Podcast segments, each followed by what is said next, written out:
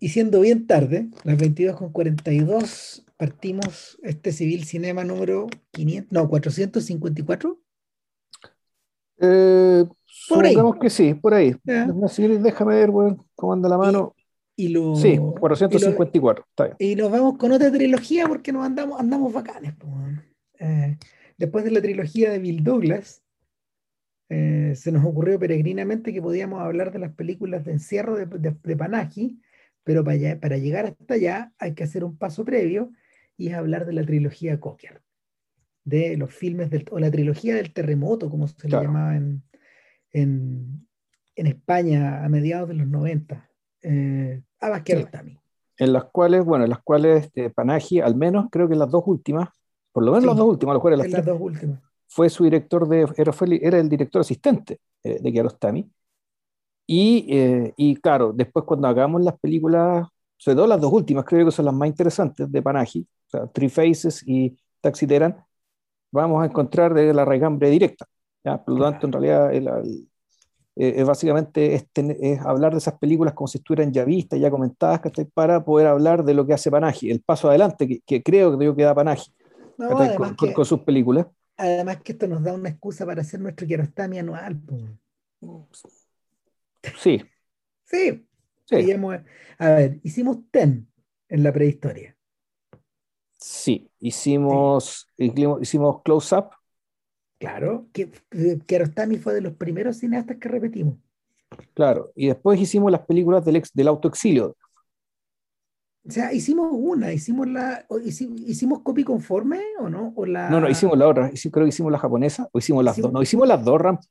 Bueno, hicimos las dos, ponte tú. O si, y si no hablamos de una, teníamos que hablar de la otra. Teníamos que hablar de la otra, al fondo lo tratamos Claro, y, y, ahí nos chantamos porque no sabíamos cómo continuar. O sea, esta era una de las opciones obvias, pero la otra tiene que ver con el mundo de, con el mundo de Five, de Roads of Kiarostami y de 24 Frames, y por cierto que siempre está pendiente Chirimp. Y de, y Claro, que no sé si la metemos ahí o, la, o, sola.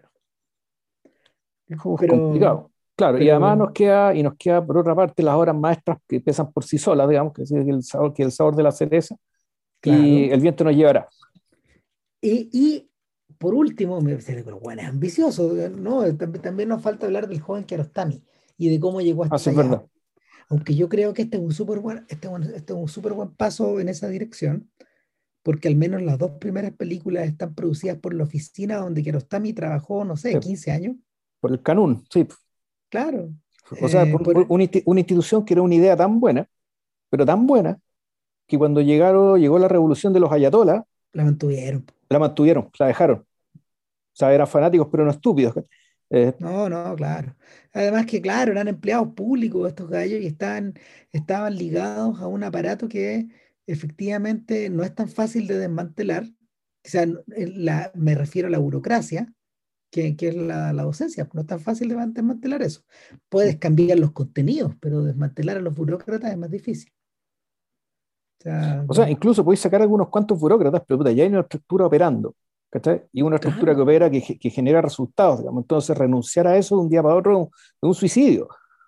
No tenía sentido, sobre todo cuando tú tienes un sistema, cuando tú, cuando tú trabajas al interior de un sistema tan desagregado como, como, como, el, de como el de una educación eh, semi-rural, que, que, es la, que es la que primaba en el país. Eh, a ver, Kiarostami, Kiarostami llegó a trabajar al Canún, que es, una, es un departamento para el desarrollo de la inteligencia. De los niños y los jóvenes, creo que ese es el nombre. Exactamente. O niños y adolescentes, pero por, por ahí. Claro, él llega después de trabajar, y parece que alguna vez lo mencionamos, llega a trabajar después de, em, de pasar un buen rato ligado a la publicidad. Kiarostami, Kiarostami era un realizador publicitario, hizo comerciales en la época del Cha eh, los años de oro del Cha, eh, a principios de los 60. En eso estaba metido. Y después entró, de hecho, a trabajar una agencia, una agencia de publicidad como creativo. Y lo echan y encuentra pega en el canon.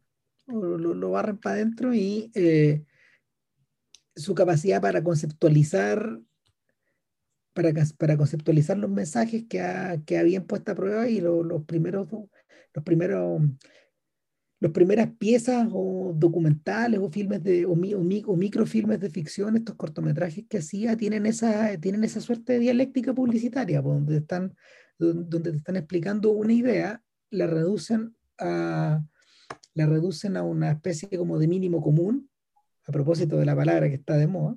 Claro. Estos días, pero después se transforma en otra cosa. o sea, si uno, uno podría decir que sí, porque o sea, que por una parte, el, decía, bueno, hay, ciertas cosas de estos comerciales, casi que no eran comerciales, en realidad, que eran, eran ¿cómo decirlo? No eran sketch porque no pretendían ser graciosos, pero, pero sí eran episodios cortos que tenían un fin educativo. El sketch quiere hacer reír, esto quiere educar. Y educar de manera básicamente super, con recursos súper sencillos. Por ejemplo, hay uno de los primeros que se llama Orderly Disorderly, ordenado, ordenadamente y desordenadamente, donde básicamente lo que está haciendo Kiarostami es enseñar a grupos grandes de personas a lidiar con la escasez. En este caso, hay, hay, una sola fuente de agua, donde todos muchos niñitos quieren tomar agua, entonces, si está desordenadamente, te muestra el, el, enjambre de cabros chicos rodeando la cuestión y es una pelea para poder tomar agua. Y la otra opción, ordenadamente, es los niñitos haciendo fila. ¿Ya? Claro.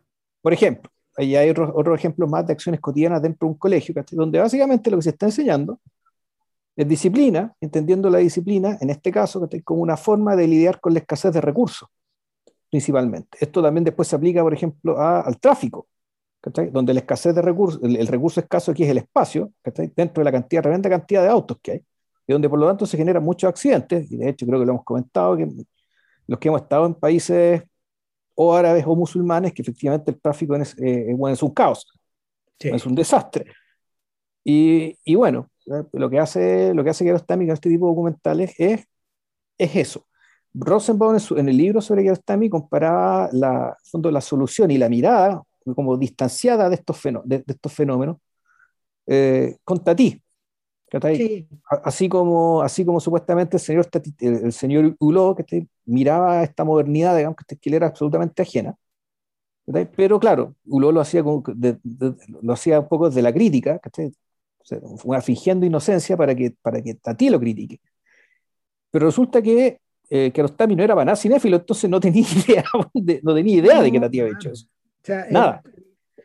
las observaciones de, las observaciones de, de, Rosenbaum en términos críticos son importantes porque Rosenbaum fue de los primeros occidentales en interesarse de verdad eh, ¿cuál había, en cuál había sido el camino que, que, que llevó a Kiarostami a, hacer las primeras películas que fueron notorias en Occidente, como Traveler, por ejemplo. O, o ¿Dónde está la casa de mi amigo? Y, y, las conexiones de Rosenborn sirvieron para que en algún momento incluso el terminara en Teherán. Pues, si Rosenborn es de los pocos críticos que ha ido allá, bueno, incluso. Eh, o sea, que con el milagro que uno lo dejaron entrar y después que lo dejaron volver. O sea, ¿tú crees que la CIA, bueno, no le echó una mirada, bueno, Sí, obviamente, sospechoso inmediatamente. Lo deben haber hasta seguido el viejo. Pero, pero eh, efectivamente, tal como dice Ahmad Kiarostami en, en, en, algunos videos que, que hay en la red, su papá, a propósito, no veía películas. No era cinéfilo y su, y su formación no viene específicamente de, de la cinefilia que formó o que, o que sirvió como referencia a las personas de su generación. ¿Cuál es su generación? La de los cineastas postmodernos. Y Kiarostami de la generación de Wim Wenders, de Scorsese, de De Palma, de Spielberg. Tenía la misma edad que ellos, de hecho. Era del año 40. Entonces, eh, todos estos sujetos compartían ese pasado pero, pero este personaje en realidad había entrado por otra puerta y no, no estaba interesado particularmente eh, en las referencias a películas, sino en tomar su material de la realidad. De hecho, eh, es bien posible que por eso también haya sido una persona tan prolífica como guionista, porque escribió muchas cosas para otros. Escribió mucho libreto para otros, incluyendo para su protegido y Farpanaje. Claro, exacto. Entonces, el, cuando, cuando, cuando Kiarostami comienza a hacer largometraje a finales de los 70, una época, era una época en extremo complicada y me imagino que no le debe haber sido muy fácil poder remar en los primeros años de, de la revolución islámica. Y, y, deben haber estado bien calladitos, porque después vuelve a hacer los mismos cortos con los, con, los escolares ya más elaborados. Por ejemplo, ese corto del coro es súper elaborado. Eso ya dura media hora o casi 40 minutos, ¿no? Uy, no me acuerdo. Yo creo que, yo creo que ese, ese, ese corto no lo vi. Yo me acuerdo de uno en que, de, uno, un tipo que tenía que, que, trabajaba con un sastre. Ese, no lo he visto, por ejemplo. Y que, pero claro, tú, tú, en algún momento te das cuenta de que, eh, que fue lo que termina pasando, es que, eh, que los TAMI al hacer documentales o, estas, estas piezas educativas para niños, en algún momento se da cuenta que efectivamente los niños son un mundo. Y, que, y que ahí, eh, y que ahí, bueno, hay, ¿cómo se llama esto? De partida está, bueno, el cliché de la inocencia, digamos, que Pero tomándolo en serio, viendo bien lo que significa, digamos, Están los secretos, están los miedos, está, está básicamente el, que es bien interesante esto, esto que te permite, digamos, Mirar las cosas del mundo del niño, es convertir cualquier cosa en una gran tragedia, o en, una gran tragedia, o en, un, o en una lucha eh, cosmológica, O sea, cualquier, para los niños las cosas son, todo puede ser muy importante. Eh, en todo puede parecer que se están jugando la vida, porque efectivamente eh, cuando eres niño no sabes, no, no, no, manejas del todo bien qué es, lo, qué es lo importante, qué es lo que no, qué es lo que va a tener consecuencias y qué no. Entonces, el, yo, yo el recuerdo que tengo, estos cortos, que igual los vi hace mucho tiempo, era un poco eso, que eran, e, e, era esto de niños que están atrapados en dilemas nimios, en cosas que eran, claro, realmente niñerías, pero los cortos trasladaban muy bien la sensación de de, gran lucha, de gran riesgo, de gran peligro, de gran sufrimiento también. Eh, Entonces, claro, la, casa de mi amigo es, efectivamente eso. Sí, es la, es la versión, es, es el punto de llegada de todas esas películas. De alguna manera. Es el punto de llegada y ahora uno es bien ignorante sobre las mecánicas de sobre las mecánicas del cine iraní sobre todo porque se trata de una de las industrias cinematográficas no solo más grandes de, eh, de Asia, sino que del mundo. Pues, sí, sí, es, realmente muy prolífica. Es que, bueno, primero que nada, hay mucha gente en Irán y mucha gente habla persa alrededor de Irán, mucha, mucha gente. Entonces el mercado es gigantesco. Eh, estamos hablando de 300 películas al año bueno, en los años 80. Y todas, todas todas, eh, es medio parecido al modelo de los chinos, todas están muy marcadas por, todas están muy marcadas, ¿cómo se llama? Por, por, una impronta melodramática, historias de amor o historias de amor desgraciado. Eh, la industria de la teleserie, por ejemplo, también es muy, em, está muy desarrollada, está muy desarrollada en esos países y, y la gente, la gente tiende a ver melodramas como el que vemos el, que no vemos en Chirín, digamos. O sea, la razón por la que Kiarostami escogió esa historia, la que, la que están proyectando en pantalla mientras, mientras él filma al público que la está viendo, eh, obedece un poco, claro, a ese tipo de a ese tipo como de historias populares que... O sea, es, interesante esto que por una parte es una historia, una teleserie, que pero es una serie de consumo masivo, pero que al mismo tiempo está arraigada, es una historia antiquísima eh, de la mitología, no sé si mitología exactamente, pero dentro de la cultura persa. ¿Cuántos en el fondo que son, cuántos que en el fondo están asociados a, culturas locales o tribales? Eh, o sea, de hecho, de hecho, cuando, cuando por fin llega a, a, través de los olivos, eh, la, mm, él, se, él, se saca el sombrero ante el género, porque lo que tenemos ahí es una historia exactamente como las que los iraníes consumen. Consumen en su, en su cine comercial, digamos, en ese cine, en, ese cine como de rápida, de rápida factura, o a veces como de, o a veces como de mm, muy, muy, muy popular, muy popular con el público. Uf, eh, yo, creo que es eso y unas cuantas cosas más. O sea, claro, en realidad. es unas cuantas cosas menos, claro, o mejor dicho, unas cuantas cosas menos. O sea, uno podría decir en realidad que el, lo, que termina mostrando eh, Kiarostami en la, en, en, a través de los olivos es, puta, en realidad es un, es un, hueso, es el huesillo, ¿cachai? Es, es, es lo sólido, eh, lo permanente, ¿cachai? O el mito sucinto de ni siquiera de las historias de amor, sino que del deseo del otro que está detrás de la historia de amor, digamos, como teleserie, o que está detrás también de la, de la poesía mítica, ¿cachai? De gente como Rumi. mira, es algo, que me, es algo que me tocó discutir hace poco cuando en, estos talleres que hace uno, cuando me, cuando me puse a hablar, o sea, cuando, cuando correspondió hablar del género romance.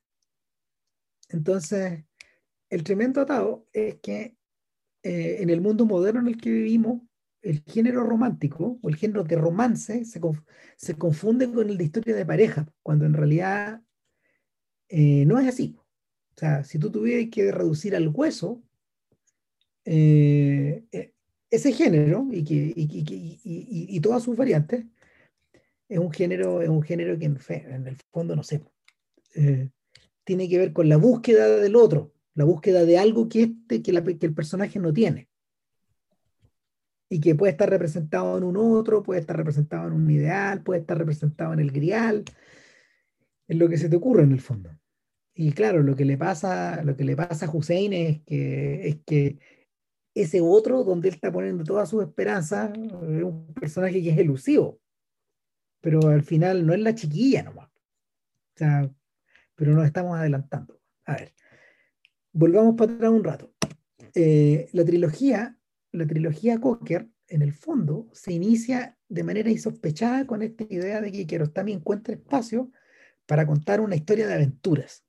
Sí, y, hacer de esa, y hacer de esa historia de aventuras, hacer de esa historia de aventuras una suerte de punto de llegada, un filme, un filme que está eh, en, la, en, en, una clara tradición como eh, en clara referencia a estas películas, a estas películas de niños de las que habíamos hablado en, el, capítulo anterior, en el podcast anterior, pero al mismo tiempo eh, una, esta suerte de odisea infantil donde el niño en el fondo se lo está jugando todo y parte por una parte impelido por una toma una posición moral al respecto de lo que tiene que hacer, de lo que tiene que hacer y trata de llevarla a las últimas consecuencias fracasa como todos los héroes solo, para, solo luego para darse cuenta de que hay una solución más inteligente y una solución más sensible respecto a su problema y que lo va, y va a beneficiar, va a beneficiarlo a él como al amigo perjudicado.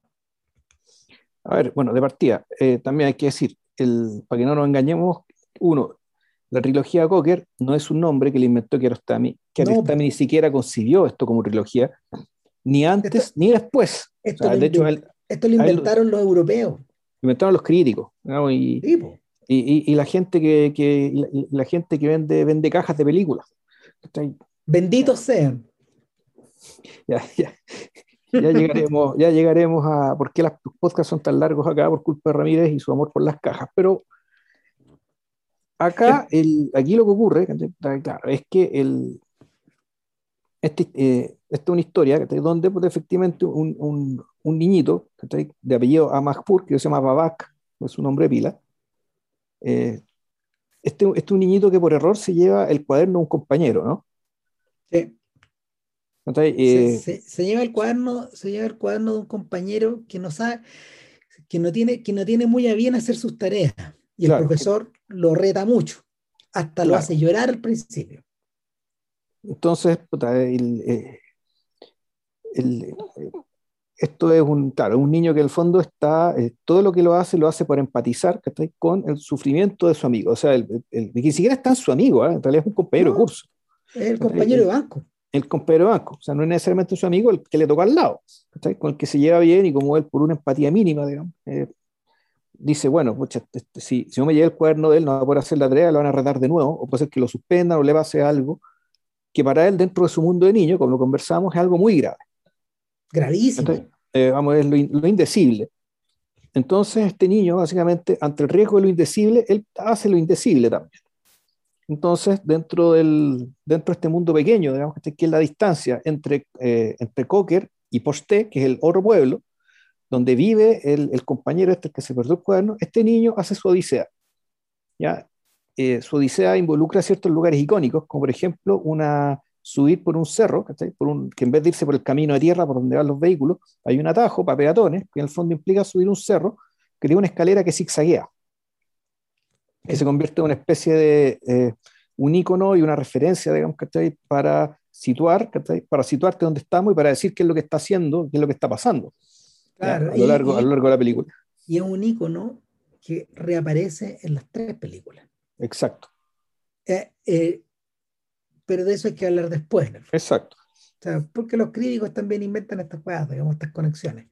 Ahora, a mí me da la sensación de que cuando quiero estar mi viaje hacia allá, y a diferencia de las otras películas que transcurrían en, Teherán o en otros centros urbanos, este es un momento donde Kiarostami en el fondo decide ir a la campiña. Esto debe ser un género también en Irán. Si Moshe también tiene varias de estas películas películas campiranas, películas ambientadas en lugares donde la gente habla en dialectos más antiguos o... Eh, o, directamente hablan turco, güey. Sí, claro. Entonces, el, el, de hecho, de hecho, Kiarostami al hacerlo, él también asume una suerte de aventura. Y, y, y, y, para mí, de hecho, si yo tuviera que calificar esta película, aparte como de, drama infantil, yo le pondría una vez un filme de aventura, en último término. Porque, porque,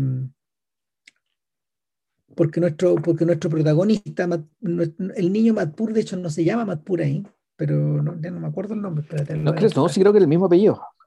Eh, pero creo que es Mohamed Reza, estaba buscando Mohamed Reza, pero eh, el, el, asunto es que eh, una vez que, una vez que él decide, él, decide contra la, opinión, contra la opinión de su madre, que quiere que haga las tareas urgentes para que le ayude en la casa, con el, con el, y, que, que lo haga como el hermano mayor, porque acá alcanzamos a divisar a un hermano mayor, que, que sí hace las tareas, un primo, no sé, viven ahí en, en estas casas con, unos patios, con, con estos patios cerrados.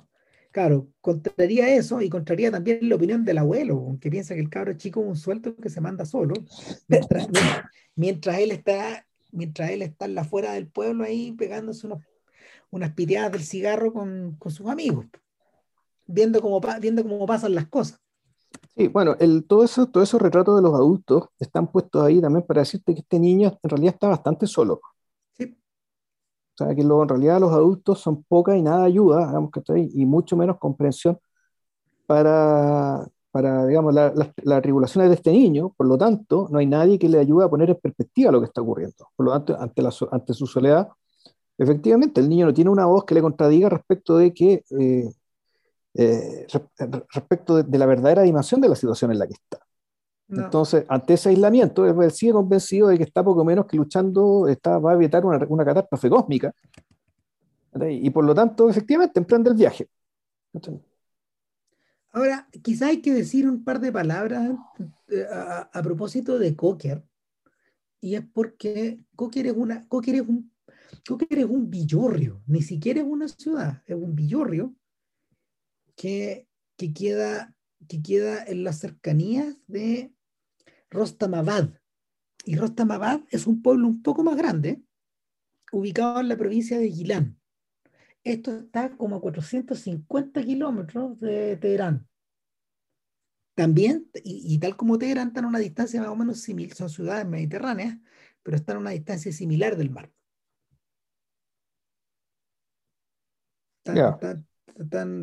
no sé, el mar estará como a unos 25 kilómetros de distancia en, los dos casos, pero pero eh, es como pegarte un viaje a La Serena si vais de Teherán. Y ya, ya vamos a hablar de eso también. Claro, pero un lugar que no es La Serena, que en realidad tampoco es Vicuña, que tampoco es Monte Grande. No, no, no, esto es para adentro, para adentro, para adentro. Claro, no, es que estamos hablando de, bueno, aparte, digámoslo, lo, la, las ciudades musulmanas no, no, no, se estructuraban en torno a una a una plaza al lado de la cual está la iglesia y está la alcaldía, y, que, las calles tenían forma de, forma de damas, o sea, el, damero que le llaman. No, no, aquí en fondo estos son, construcciones súper caóticas, Donde eh, un pueblo tan chico que ni siquiera hay mezquita, no se ve la mezquita, poco. No. ¿Por qué no hay mezquita?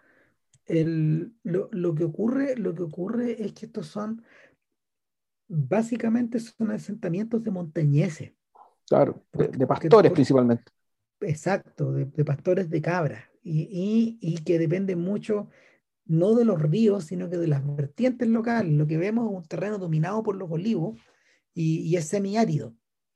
Ahora, pasa que cerca de Cocker hay más verde, pero cuando te alejas un poco de Cocker, como pasa en la segunda película, o como cuando intentas llegar por los lados, te das cuenta de la aridez del lugar. Pues, sí. Eh, entonces, hay gente que por la misma condición, por la misma condición geográfica están medio aislados. Y, y, al estar medio aislado, de alguna manera todo se hace, todo se hace más pesado. De hecho, la gente depende, la gente no depende de los autos, depende de los burros. La gente, la gente no depende de eh, las cosas manufacturadas, todavía depende de los artesanos. Y eso lo vamos viendo, el, eso lo vamos viendo paso a paso en las distintas imágenes, porque en la medida que, en la medida de que nuestro amigo Ahmed tiene que dar vuelta, tiene que dar vuelta por posteo, tiene que salir de Cocker para, para poder llegar al pueblo del lado, o a la villa del lado, te dais cuenta de todos esos detalles y de cómo vive la gente, en qué trabaja, qué es lo que hace, cómo se gana la vida, etc. De hecho, ahí va sumando, va sumando información que va quedando implícita en la medida de que el niño va empezando a perderse eh, en los callejones de Posté, que es una ciudad que él ubica más o menos, pero de la que él no se sabe los nombres de las calles, ni los barrios, ni nada. Es una ciudad más grande que Cocker, de hecho. Es más grande que Cocker. Bueno, de hecho, estas características que acaba de explicar Ram hacen que esta película sea ideal para verla también con niños. Sí. A diferencia de las que vienen después. Y por eso uno puede decir que efectivamente esto no es una trilogía, no está, el, el, fue un accidente, digamos, lo, lo que, lo, lo, que hizo posible que estas, que estas tres películas existieran como secuencia. Pero esta primera película en realidad es, como, es, que, es que ni siquiera no está, porque el prólogo está pensado para algo que se sabe que va a venir después. Claro, Aquí, en cambio, esta película era eso, era una película y que sin embargo la fatalidad hizo que llegara lo que vino después. Bueno, por eso en el caso, no fue concebido como tal. En el caso de los 400 golpes funciona exactamente igual.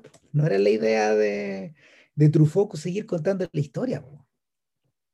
No era la idea. Pero aquí lo que hizo que la, que la idea funcionara fue que encontró el cabro chico, ¿no? Claro. Ya, o sea, claro, aquí, aquí, la fatalidad es un poco distinta. claro, lo que, y... lo que, ocurre, lo que ocurre es que, es que eh, ah, se nos olvidó un pequeño detalle. Estos dos compañeros de curso en la vida real eran hermanos, son hermanos. Son hermanos. Babek y Ahmad. Ahora, a Babek en la película adopta el nombre de su hermano. Ya. Yeah. Y, y, al hermano le ponen Mohamed Reza, eh, que era el nombre de un compañero, el del niñito de los ojos verdes. Ya, yeah, sí. está, está, como todo dado vuelta, en medio confuso, pero, pero da la sensación de que Kiarostami lo hace también para, para mantener los nombres de los niños, para darle un cierto sentido de juego. Eh, Ahmad Kiarostami en, en, estos extras de Criterion, él explica que, que su hermano Bahman, que acompañó a, al papá a estos rodajes, él explica un poco la, la, forma en que, la forma en que trabajaba su papá. Y, y la idea, y fíjate que de la manera en que lo describe, lo describe parecido a Spielberg trabajando con niños. Y porque la idea, la idea era, eh, Kiarostami, Kiarostami en algún momento le confesó a su hijo, eh, sabéis que no hay forma de que estos cabros chicos actúen en el sentido que lo hace un adulto, eh, porque para ellos, porque, porque en este mundo, eh, porque, frente, porque frente a la cámara, ellos tienden a, ellos tienden a, hacer, a orientarse por acciones concretas y por sensaciones concretas. Entonces uno tiene que encontrar la, el camino para que, esa, para que esa acción o ese sentimiento o esa sensación se produzca y la cámara trate de captarlo genuinamente.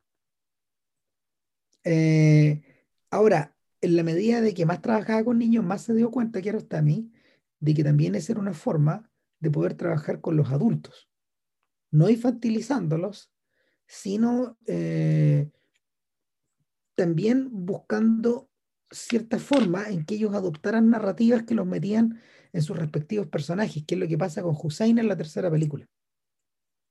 Pero eso, pero perdón la ignorancia, pero el método no consiste más o menos en eso también.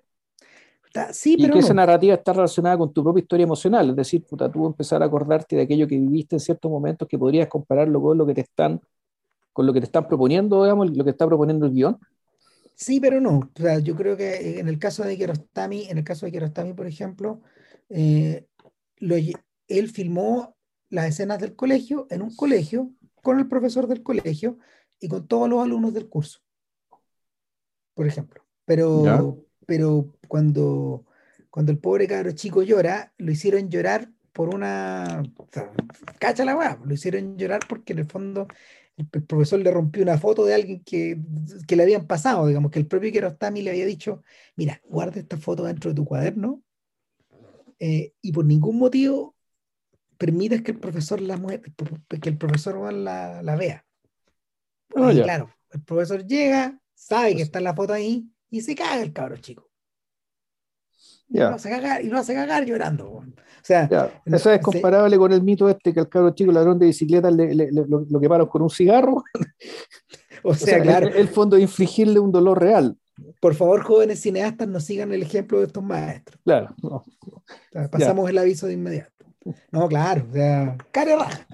Ahora, eh, reacciones como esas en el filme son contadas, porque en el fondo esta no es una película que explote a los niños, eh, que explote la, la, emocionalidad de los niños, pues al revés. Yo creo que Kiarostami encontró en, en el joven Ahmed Amatpur un, una especie de, perdón, en, en Babek Amatpur, claro, eh, un, un vehículo para poder expresar esta idea de fondo que hay aquí que es la de, yo insisto, que es la del héroe. O sea, porque, porque nuestro personaje, tal como ocurre con el héroe, opera, opera, mm, opera por un imperativo ético que tiene, que tiene por delante.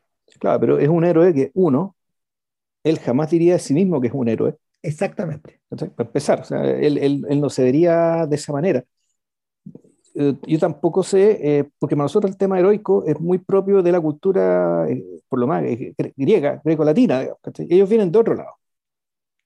Por lo tanto, fíjate que yo no sé, yo no sé cuál será el equivalente de lo heroico, que para nosotros está dado, digamos, por los mitos que, que vienen, que sido de Hércules, de, de, Aquiles y toda esa cosa y que básicamente deriva hacia después el Beowulf, digamos, de los germánicos, y así hasta llegar, digamos, hasta el presente. Eh, bueno, yo, no sé cómo viene la mano, digamos, que con la cultura islámica por un lado y persa por la otra. Si es que básicamente existe algo comparable a, bueno, esa noción. Gilgamesh era algo similar. Claro, pero Gilgamesh era, no, es persa, Gilgamesh es, es, sumerio, si mal no recuerdo. Es más antiguo, toda la razón. Sí, pues más antiguo es más antiguo y otra cultura, otro idioma, ¿cachai? Además, los, los sumerios eran semitas, ¿cachai? Los persas son indoeuropeos, ¿cachai? Es, es, es, otro cuento, ¿cachai? Entonces, claro, el, hago la salvedad respecto a que efectivamente él es un héroe, pero él no se sabe, no se sabe un héroe, no diría de sí mismo que es un héroe, y puede ser que ni siquiera tenga una noción muy clara de lo que es eso. Dado que culturalmente tengo mis dudas respecto a si que tiene un equivalente a lo que nosotros entendemos por héroe. Un, un, un, equivalente tan definido. Entonces este niño en realidad es un héroe que en realidad está como un poco con cara pasmado todo el tiempo, eh, entre, eh, no asustado porque él le vaya a pasar algo, sino que asustado, todo, siempre asustado por su amigo. Por lo, básicamente, por lo tanto, está asustado por la posibilidad de fracasar. Claro. Entonces, el, aquí lo que vemos... Hay, perdón, hay un detalle ahí, y tiene que ver con lo que habías mencionado de los adultos y es tremendo porque em, cuando, cuando, cuando, cuando nuestro amigo llega a poste, está perdido, y quienes le dan la dirección, naturalmente, quienes, dan, quienes le dan direcciones al principio, naturalmente son niños, son sus iguales. Pero eventualmente, para poder llegar a la casa de los Amatpur, eh, empieza a preguntar, a preguntar, a preguntar y se topa con vecinas, con las mujeres, de hecho. No vemos hombres todavía. Y, y la gente no es muy amable, bueno. Se comportan en el fondo como si el cabro chico fuera un intruso, y efectivamente lo es porque nunca lo han visto en esos barrios. Y, Y no muestra ninguna empatía por su, por su buena intención. Cero. En el fondo, nada. Y, en vez de acercarse a la meta, la cosa empeora todavía porque se entera de que en realidad el cabro chico y su familia se fueron, andaban en Cocker comprando. Entonces, me, devuelvo a Cocker y cuando llega, lo agarra el abuelo y el abuelo lo fleta. Claro, pero, eh, ah, pero antes de que pase eso, hay hartas cosas interesantes. El, una es que el, yo el recuerdo que tengo, igual hay hace algún tiempo, pero es que la forma de filmar a Post y Cocker es súper distinta. Súper distinta. Eh, básicamente en, en Cocker, el, claro, hay estructuras, hay estructuras, casas construidas en ciertos lugares, pero las personas respecto de los lugares no se ven, no se ven pequeñas, se ven tamaño natural. Una vez que llega a Posté, las construcciones se filman para que sean grandes, sean importantes y para que él se sienta pequeño. Se sienta pequeño y aún más perdido. Eh, Kiarostami opera, opera con la misma con la misma frontalidad dialéctica con, con la que operaba en la en los filmes en los filmes del del canún en el fondo. O sea eh, su, su, puesta en escena es muy simple muy simple. Opera con cortes directos apenas hay, hay, hay, hay frases musicales una que otra y, como bien dice JP, em, las dos ciudades son, los dos pueblos están filmados distintos, eh, y sin embargo, los adultos te tratan igual, porque cuando, cuando llega de vuelta a Cocker, em, escucha el apellido Matpur y empieza a preguntarle a un viejo que está negociando con otro, un tipo que está negociando con otro, si usted, eh, si usted, si, usted es el papá de, si usted es el papá de, fulano de tal, digamos, y de, Mohamed Reza, y nadie lo pesca. Y el niñito, el niñito habla como prácticamente en un susurro mientras estos hombres hablan fuertes y golpeados eh, asuntos de adultos. Y no son tan triviales, porque de hecho Kiarostami se demora un rato ahí, pasa como, no sé, estará más de cinco minutos en esta conversación de adultos y y estos tipos están, estos tipos están discutiendo en el fondo. Eh, el, el, el, sujeto que viene de poste, el señor Amatpur, aparentemente, después nos enteramos que no es, eh, este tipo está tratando de venderle a toda costa a la gente de Cocker sus ventanas y sus puertas de hierro, que te van a durar toda la vida. Parece que es la nueva moda que esta gente ponga ventanas y, ventanas. Ponga barrotes en vez de, claro, en vez de las persianas con, con celosía y con filigrana, que, que puta, es la tecnología, era la tecnología, la solución que, que había, que existía antes y que y efectivamente en algún momento se convierten en un compañero de, de Babak cuando está caminando por Posté en la noche y por lo tanto las luces a través de esas celosías empiezan a, a proyectar sombras en las murallas. Y formas. Y formas, y formas. Entonces el, para básicamente, no sé, para un niño, un pueblito tan pequeño, ir al pueblo al lado, y eh, un pueblo que es más grande y que tiene y que tiene estas cosas y que tiene estos efectos, para él es un poco, no sé, pues el, es un cambio, es una apertura de mundo, es un poco salir del cascarón, es, lo que es, es, el mismo cuento de cuenta conmigo, pero todavía más modesto. Sí. O sea, eh, yo diría que menos, menos contaminado a lo mejor. Cuenta conmigo, está salpicado de canciones, de, de, escenas de camaradería y cosas que en el fondo a esta cosa no le hace, a esta otra película no le hacen falta. Es bueno el punto que ponís porque son contemporáneas. Sí. Están hechas casi al mismo tiempo. Entonces, eh, y, y, y, claro, en ese mundo también los adultos están confinados o van a los bordes. Claro, entonces tú decís, bueno, ¿y qué es lo que sostiene esta película entonces? Lo que se tiene en la película, esa es la reflexión que me hago, digamos, antes de, antes de pasar a la otra, porque si no vamos a terminar a la hora carajo, Ramos. Sí, claro.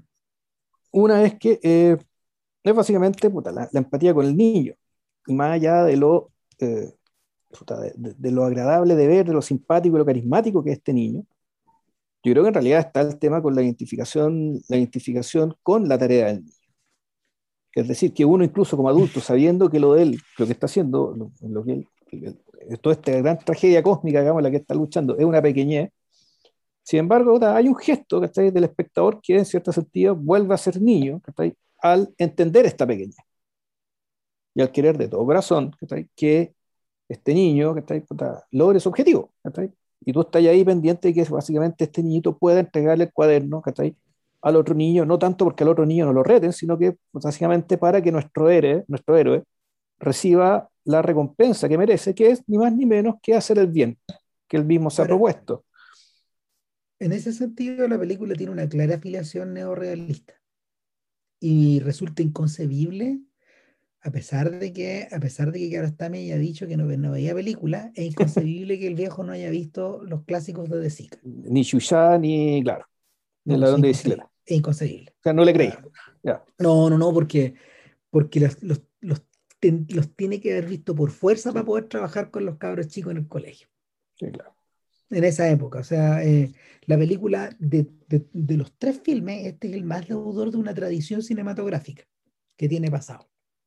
Porque cuando Kiarostami vuelve a Cocker, o vuelve, vuelve, a la, vuelve al área en el fondo, vuelve a Rastamabad, eh, a todo ese sector, unos tres años después, eh, el cineasta es otro.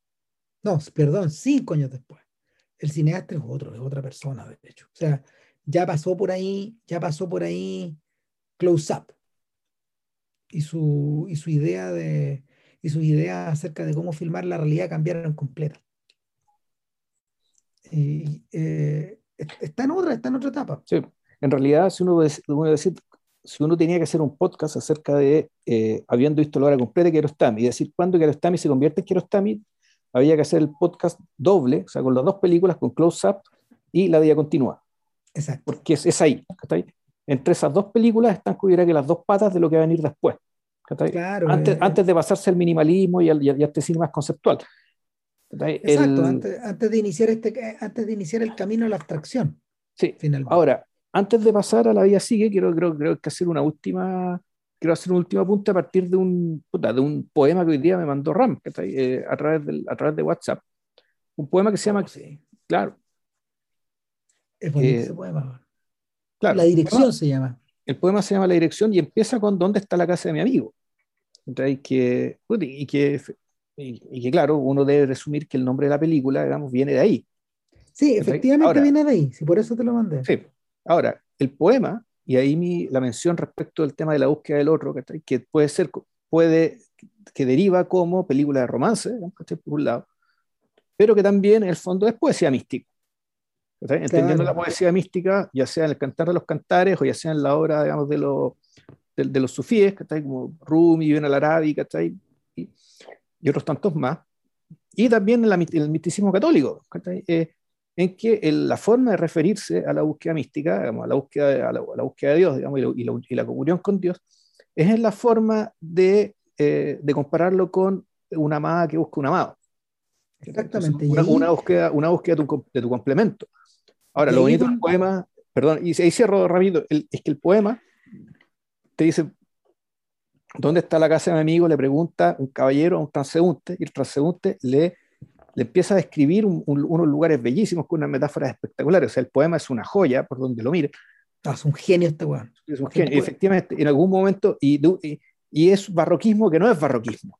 ¿cachai? O sea, es una, una, unas metáforas ¿cachai? Con, un, con un contenido, con un cruce de palabras tales que, sin embargo, no está hecho para parecer eso, ¿cachai? sino que efectivamente, para, para parecer barroco, parecer sobrecargado, sino que en realidad es la, es como el efecto de una cabeza que se abre, y que el mundo entero entra a tu cabeza, y el mundo lo estás percibiendo.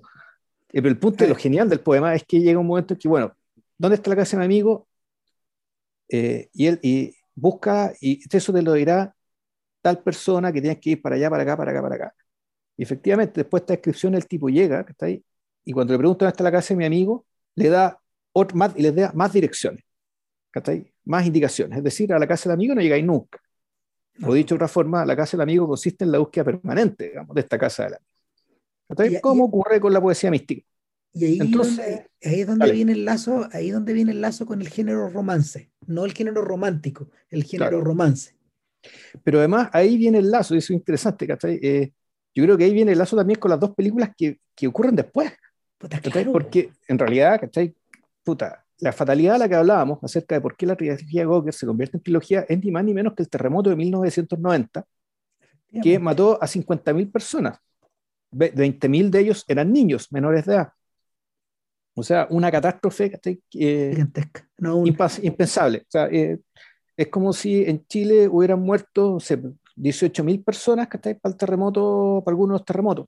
Claro, Eh, pa- para, pa- para abundar más en la tragedia, el terremoto de Manjil Rutvar tuvo su centro espe- espe- específicamente en esta área. po. O sea, el, el epicentro ocurrió en Rutvar, que es muy cerca de Remabastán, en Quilán. Ahí fue. Ya.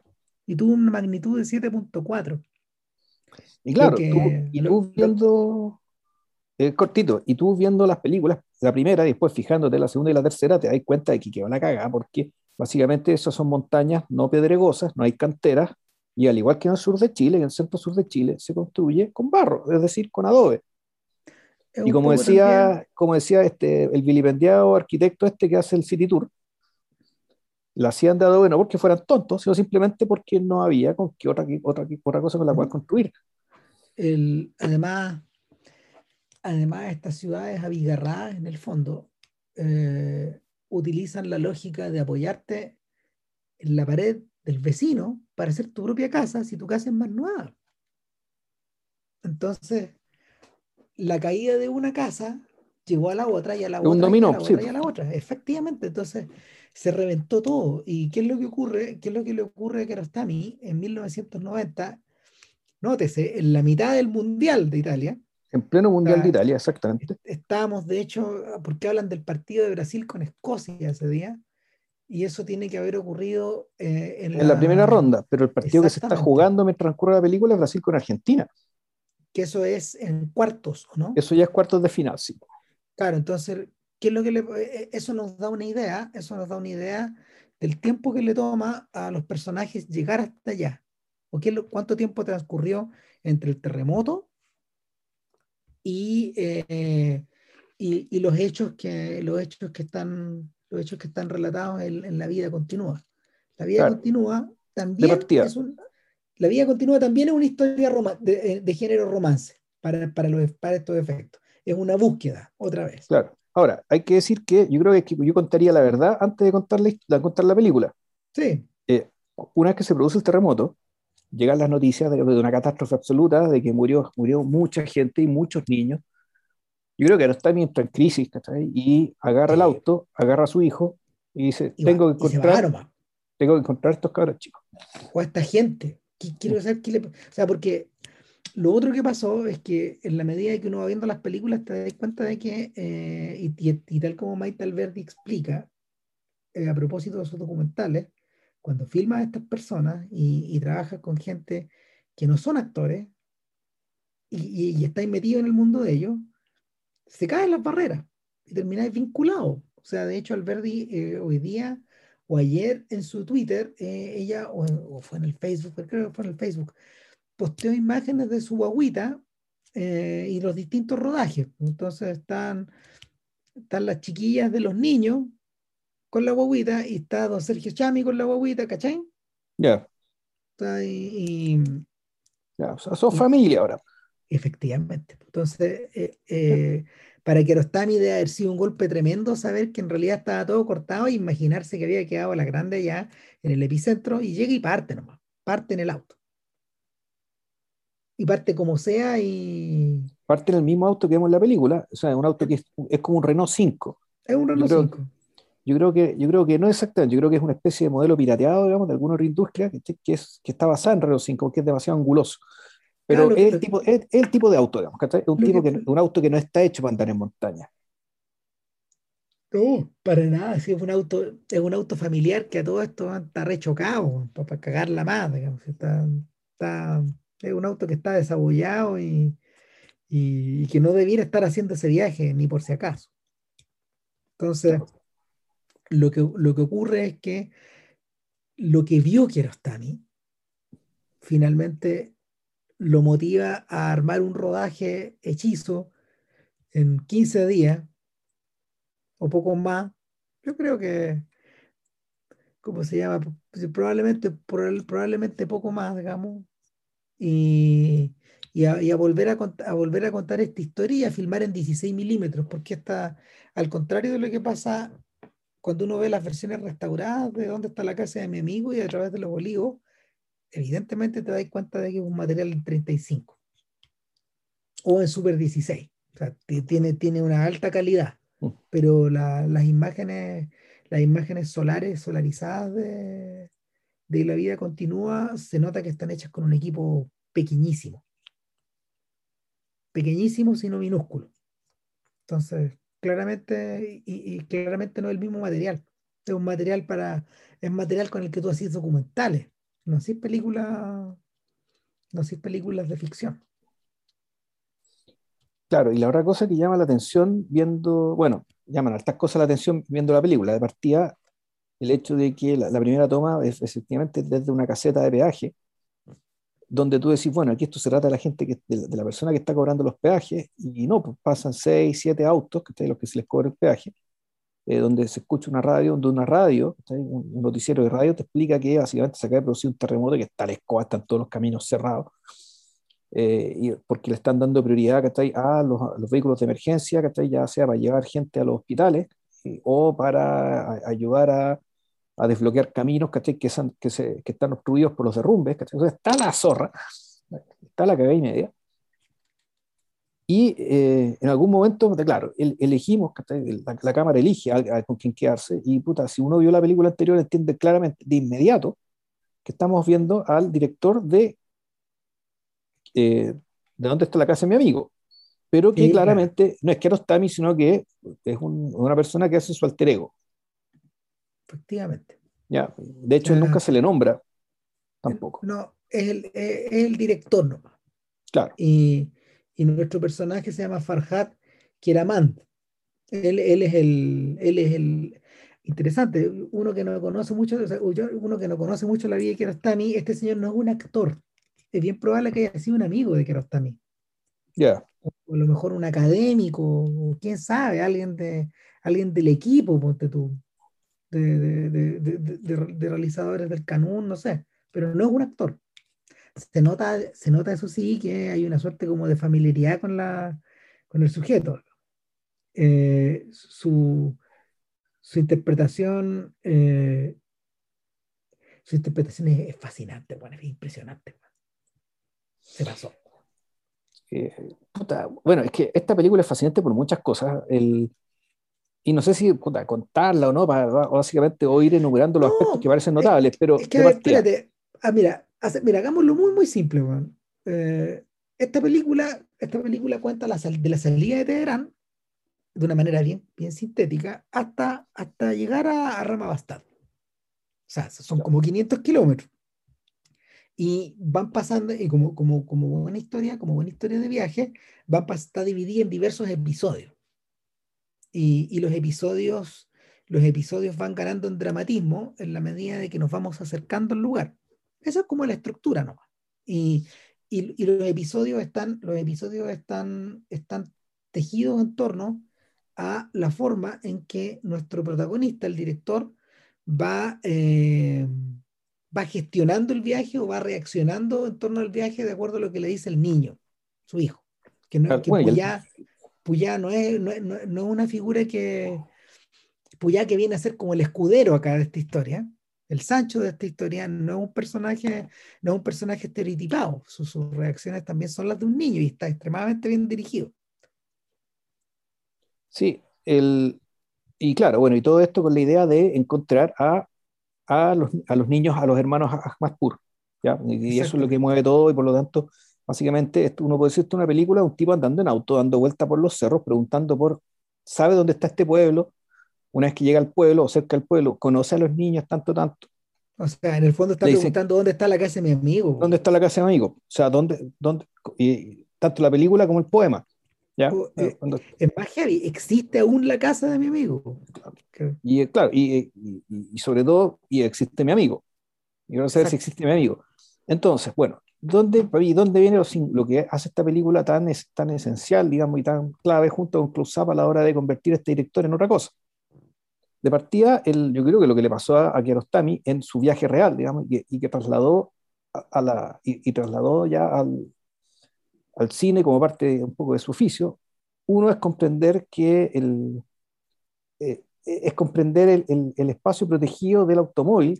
Como, bueno, instancia de comunión a la hora de hablar con extraños y que, o, o de compartir o intercambiar información o llegar incluso a ciertas no vamos a decir epifanía, digamos, ¿cachai? pero lograr cierto, cierto conocimiento, digamos, ¿cachai? Eh, en este espacio extraño, ¿cachai? es un espacio protegido y que también un poco uno podría incluso decir que es un espacio que, que, que vendría a ser comparable con la conciencia, en la que en la medida que tú que te separa del otro, ¿cachai? tú como ser te estás separado del otro, pero en la medida que dejes entrar lo que pasa afuera, ¿cachai? tú puedes cambiar y seguir adelante.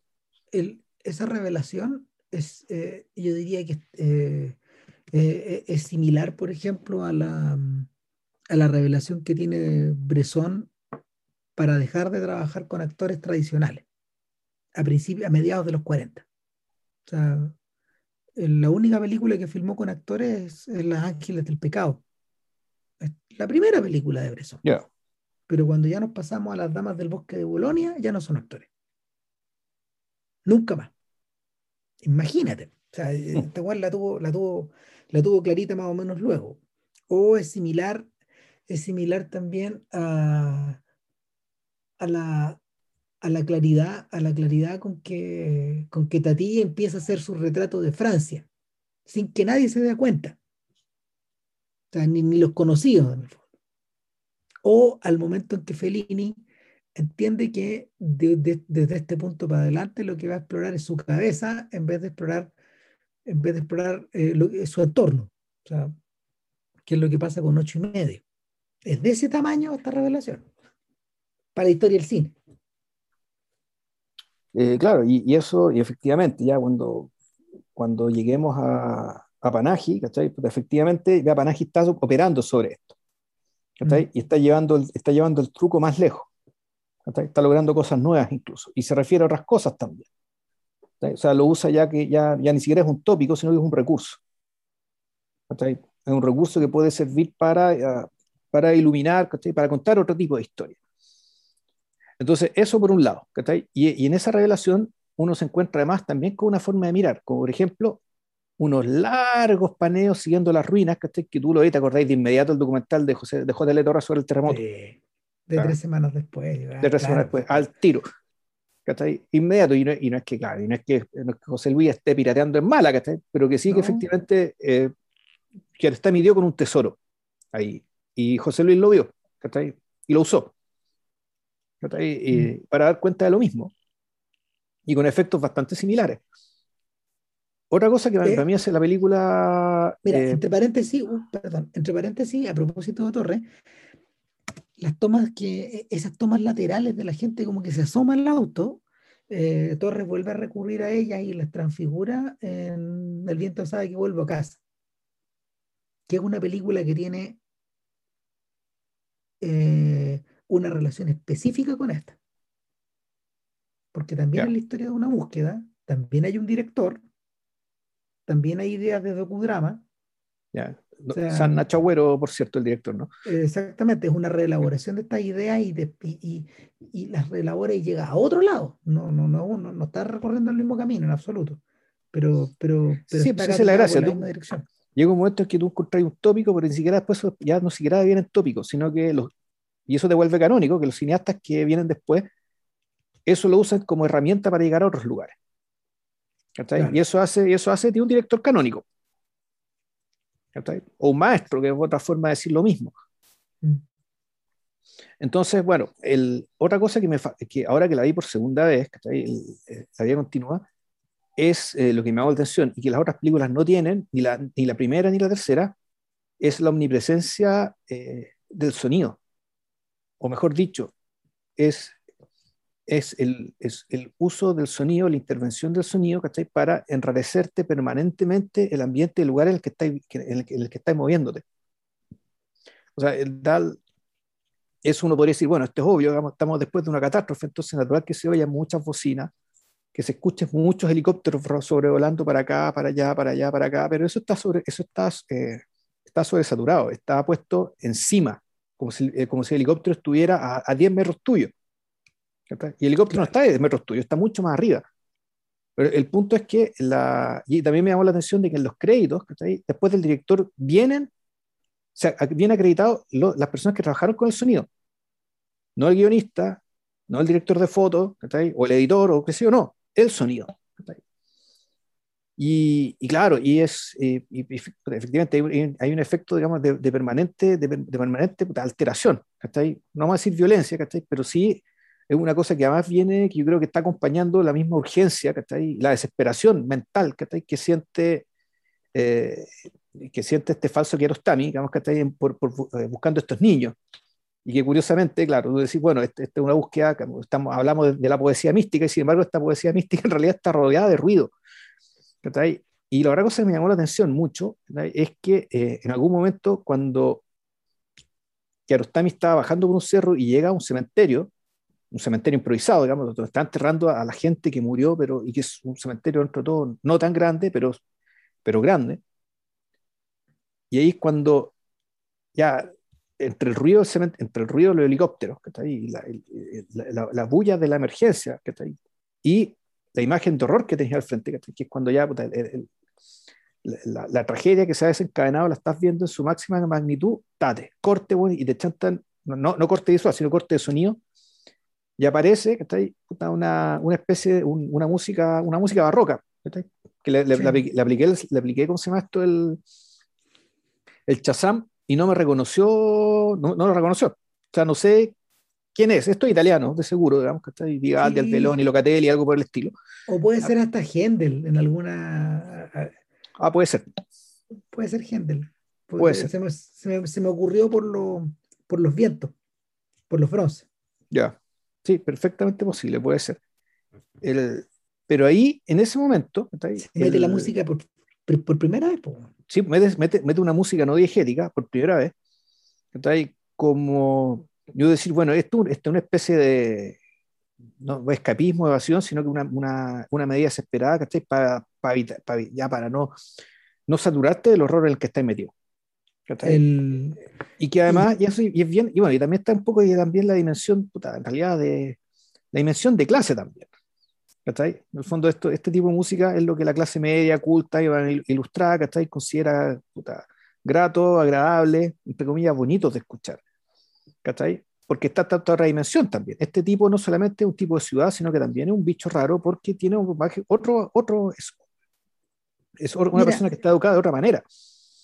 La, la relación que eh, la vida continua tiene con el sonido está heredada de close-up. Yo creo directamente. O sea, porque, porque el, es ahí donde es donde Kiarostami utiliza, parece mentira, pero es una banda sonora que es muy simple. Eh, son grabaciones magnetofónicas de los juicios, del juicio de Sapsian, eh, que tienen una cualidad distinta, metálica, al lado de, eh, de todas las escenas que están filmadas con equipo profesional. Eh, y, es súper notorio. Y lo, y lo otro es la forma en que también está tratada la, la, secuencia final, la secuencia donde McMalbath lleva en moto a eh, y, y, eso, y, el, y, la ficción, la ficción, la ficción entra en la vida de, entra en la vida de nuestro impostor. De hecho, en los créditos corre música barroca. Hmm. Entonces, hay, hay, hay, hay una conexión que es directa ahí y, y que de algún modo es interesante. Emparenta, emparenta a, emparenta que Arostami eh, divertido, emparenta que Arostami con la gente, con, no sé, con, con, gente ligada como a Romer, por ejemplo, o a, o a, o, a Renoir o a Rossellini. Pero ahí lo emparenta, no es que lo esté citando, porque no, no ahí se, se nota que no, no llegan como, llegan como un lugar medio parecido. Ahora bien, eh, lo que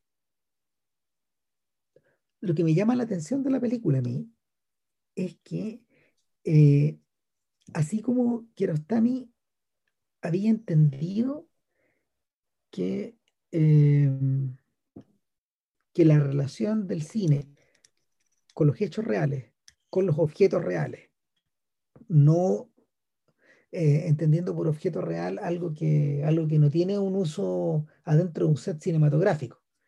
Eh, y con las personas reales,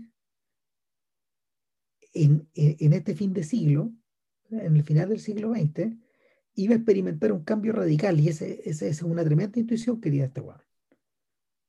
Y, y en esta película, en esta película continúa explorándolo, continúa explorándolo ya no de una manera tan, ya no de una manera tan eh, a ver, con esa sensación de descubrimiento que tiene, que tiene Close Up, sino con el intento como de tomar las riendas. Entonces lo que, lo que tenemos a veces eh, en pantalla, por ejemplo, semeja al docudrama, con, con, este, con, el, con claramente el equipo arriba del Renault 5 eh, preguntándole a las personas por las direcciones y las personas contestándole una cámara. Y es gente que agarraron en el camino. Gente que anda haciendo dedos, gente que está tirando palas, gente que está sacando escombros, gente que está yendo a comprar, o que lleva en su cabeza, no sé, un bidet, ponte tú. Eh, o, cosas, o, otras cosas más alucinantes que pueden llevar también ahí, que pueden estar transportando de un cerro a otro. Entonces, eso por un lado. Por otro lado, la, vida, real se le, la vida real se escuela a cada rato eh, y, que Arostami, que es muy hábil al incluirlo en su guion a través del mundial. O sea, eh, una de las obsesiones del pequeño Puya eh, es saber si esta gente en realidad estuvo viendo el mundial a mí me tinca que sí, dice el cabrón chico, ¿cómo van a estar viendo el mundial si era el día del terremoto? Bueno, pero a lo mejor estaban viendo el partido. ¿Y qué partido era? Eh, era Brasil con Escocia. No, no estoy tan seguro, dice el papá. Bueno, la polémica sigue y finalmente cuando, cuando efectivamente llegan a donde están los cabros chicos o la gente, la gente está vuelta loca por el mundial. O sea, pero, usted, usted, usted entiende que está en periodo de duelo, sí, pero el mundial se produce solo cada cuatro años. Sí, pues, de hecho. Hay que escapar de alguna forma. El, no sé si es él o es Hossein, ¿cachai? El, el, que le dice, bueno, pero la vida continúa. No, es otra persona, no le dice no creo que no le dice Hussein. Entonces, el mismo tipo el que, estamos, el que está arreglando la antena, la antena para el partido. Él es. Él es. Ahora, he dicho, hay, hay, algo que yo diría que, no sé si los ayatolas no se dieron cuenta o qué, digamos, ¿cachai? Pero eh, o no era una burla, o no era una burla, digamos, pero fue el fondo, el tipo que está arriba, ¿cachai? De un, está arriba del cerro con una antena, moviéndola para allá para acá para ver si la gente abajo puede ver el partido, está gritando cosas, ¿cachai? Desde una altura, y la, todos los tipos lo están mirando. O sea, el fondo es como si fuera un muecín, ¿cachai? Que está, que está básicamente llamando a los geles a la gente a rezar, ¿cachai? Pero en vez de ser un muecín, el que está arreglando la antena para que vean la pichanga, pues, ¿cachai? Y Mira, yo creo que los, los ayatolas no eran para nada brutos, ¿cachai? Se dieron cuenta un poco de, eh, de, que de, que en esa desesperación, ¿cachai? Esto que refleja, digamos, de manera un poco, no así torcida, yo diría más bien inocente, ¿cachai? El, puta, el, eh, el gesto religioso, que además de religioso es comunitario, donde la gente se junta, ¿cachai? y el hecho de estar juntos ya de por sí es un, es un consuelo. Y, este, y, el, y, el, mirar esta pichanga, digamos que está en medio del desastre total, también tenía eso. Ahora, la hay que hacer notar también que la futbolización de esos países es desquiciada. O sea, eh, el fútbol es muy importante en Irán. A tal punto de que Panaji le dedicó una película completa, Offside. Claro, fuera de juego, de por qué las mujeres no pueden entrar al estadio. Y eso fue lo que lo terminó sepultar. Ni siquiera fue el círculo. Fue fuera de juego la película que se, por la que se echó a los. se, echó encima a los, a los, a los ayatolas, es que ahí ya no te podéis meter. ¿Cachai? Ahí cruzó la barrera. Este Entonces el... Sí, porque ofrece un, porque un documental. Eh, yo recuerde. Tiene elementos de docudrama otra vez. El problema, el problema con Panaji es que salió muy buen alumno. entonces, entonces el, el asunto, yo, le agregaría, yo le agregaría otra cosa o sea, o mejor dicho, yo creo que es la, yo creo que ya hablamos de esto cuando hablamos de, uy, ¿cómo se llama este, este, este portugués? Miguel Gómez, weón. Sí. En el fondo, es este, la, la, noción de que la, eh, la fantasía, en este caso la fantasía expresada cinematográficamente, eh, deriva orgánicamente de la realidad. En el fondo, que la, si, si, la realidad fuera un tronco, la fantasía no es su espejo, sino que es una ramita de ese tronco que nace este tronco. Es, es, prácticamente es una extensión. Y una extensión que, que tú, la que tú puedes dar cuenta con bastante naturalidad. Y que las mejores ficciones, o las más interesantes, o las que pueden ser más fecundas, son precisamente aquellas que tienen esa relación.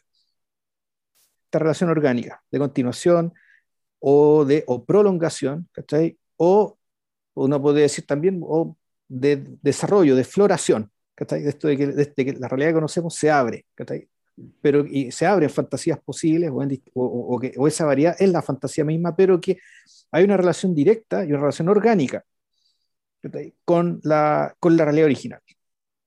Que la película nunca es solo la película. Exacto.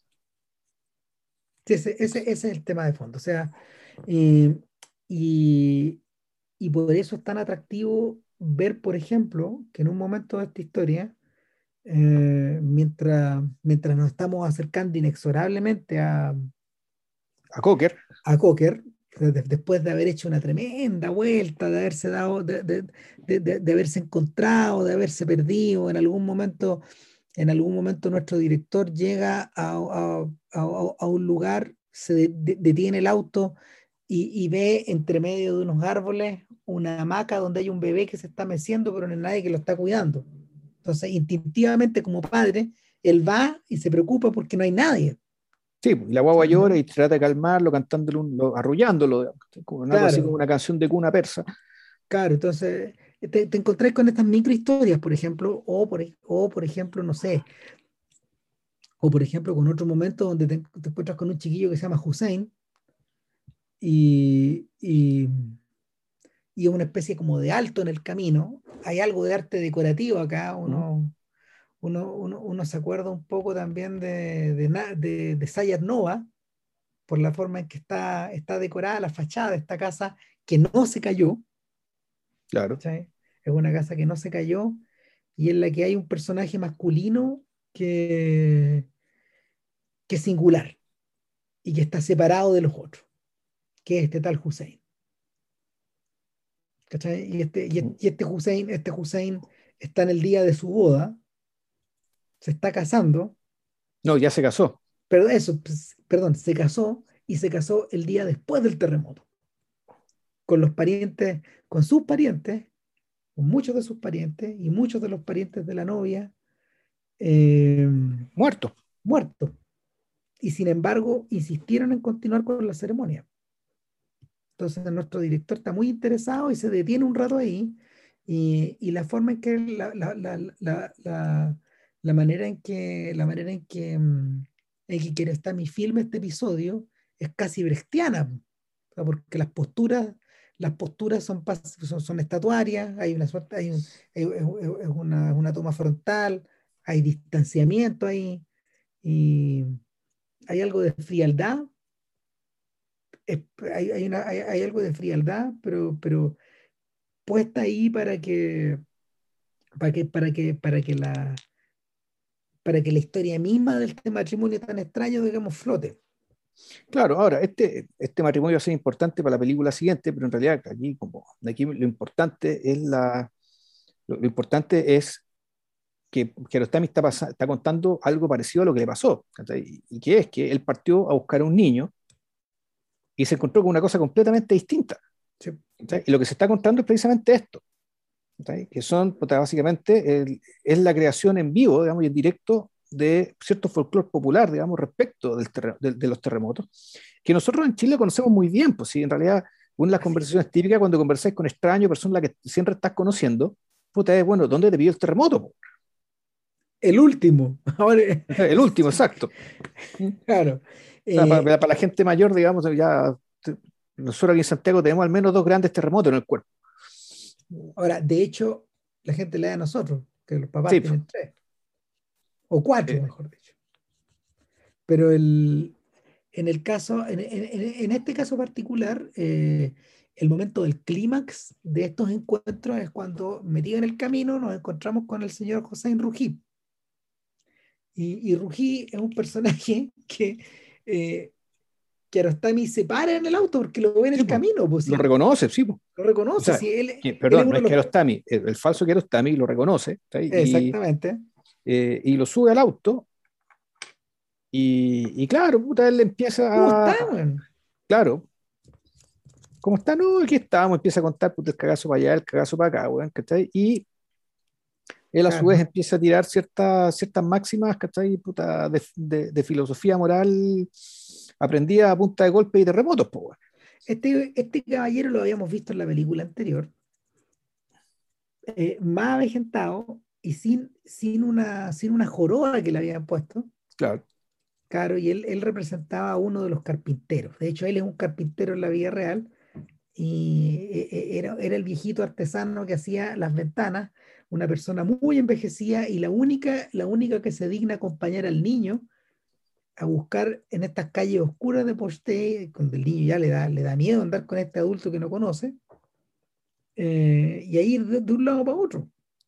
Entonces volvemos a encontrarnos con Rují, y Rují, eh, Rují, es quien, eh, es, quien Kiarostami encomienda, de hecho, el, la,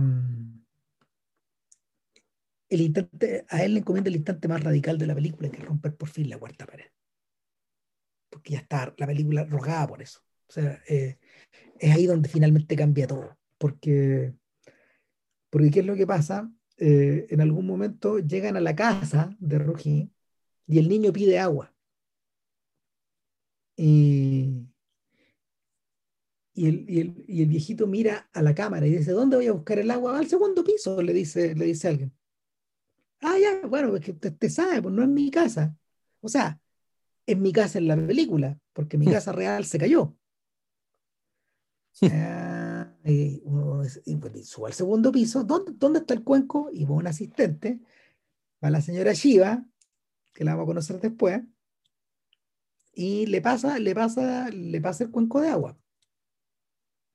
Y él lo llena, y en el fondo eh, la toma no se corta, que no corta el error, lo mantiene. Es como cuando Champagne en Lords of Dogtown se equivoca leyendo una línea de su narración y Stacy Peralta, que es el director de esta película, de este documental, él, y a su vez un skater, porque es un documental de skaters, Peralta decide dejar la equivocación y, y, Penn aparece leyendo la línea por segunda vez. Y se rompe la cuarta pared. Claro. Entonces, eh, Kiarostami parece entender que eh, en el fondo la presencia de Rují, que ya era doble, se vuelve triple. Y la, y la realidad empieza a cubrirse de capas y se muerde la cola con la ficción. Que era que precisamente el objetivo que él quería. Claro. O sea, lo obtiene ahí. No la cago. O sea, y, y, y, y, por eso mismo ya después en el fondo lo que viene es la resolución, cuando consiguen, cuando consiguen llegar muy cerca de Poste y ven a la gente que está viviendo, viviendo, en la, viviendo en las tiendas y se encuentra con, ya se empieza a encontrar con niños que aparecieron en la película. Claro. Y, de hecho, se encuentra con una pareja de niños que, está, eh, que en el fondo, claro, Rosenbaum se da la bola diciendo que la aparición de esos niños, en el fondo, es puta, es que eh, sería una especie de, de, réplica o espejo, digamos, que de los niños a los que está buscando. Porque son también dos, porque él está buscando en realidad dos niños, está buscando los dos hermanos, y resulta que están estos otros dos niños. Uno de ellos también apareció en la película, son de por ahí, sus historias pueden ser tan o más fascinantes que la historia de aquello que está buscando. Y ahí un poco está la revelación, que lo que estáis buscando no es lo que hay a encontrar, eh, pero eso que había a encontrar pues, efectivamente fue eh, no solamente una nueva película, sino una nueva forma. Entonces es algo inesperado. Y en el caso de Arostami, en realidad, pues, había una nueva forma de contar cosas. Un estilo nuevo. Es una, una nueva manera de, de, abrir la puerta, de abrir la puerta a la realidad. Exacto. Eh, y en ese momento, en ese momento cuando, cuando, el, cuando, el, cuando el falso Kiarostami en su Renault 5 deja a su hijo, deja a su hijo detenido ahí jugando con los cabros chicos y esperando el partido de la noche. claro. Eh, los cabros chicos apostando, no, si va a ser Brasil va a llegar a la final.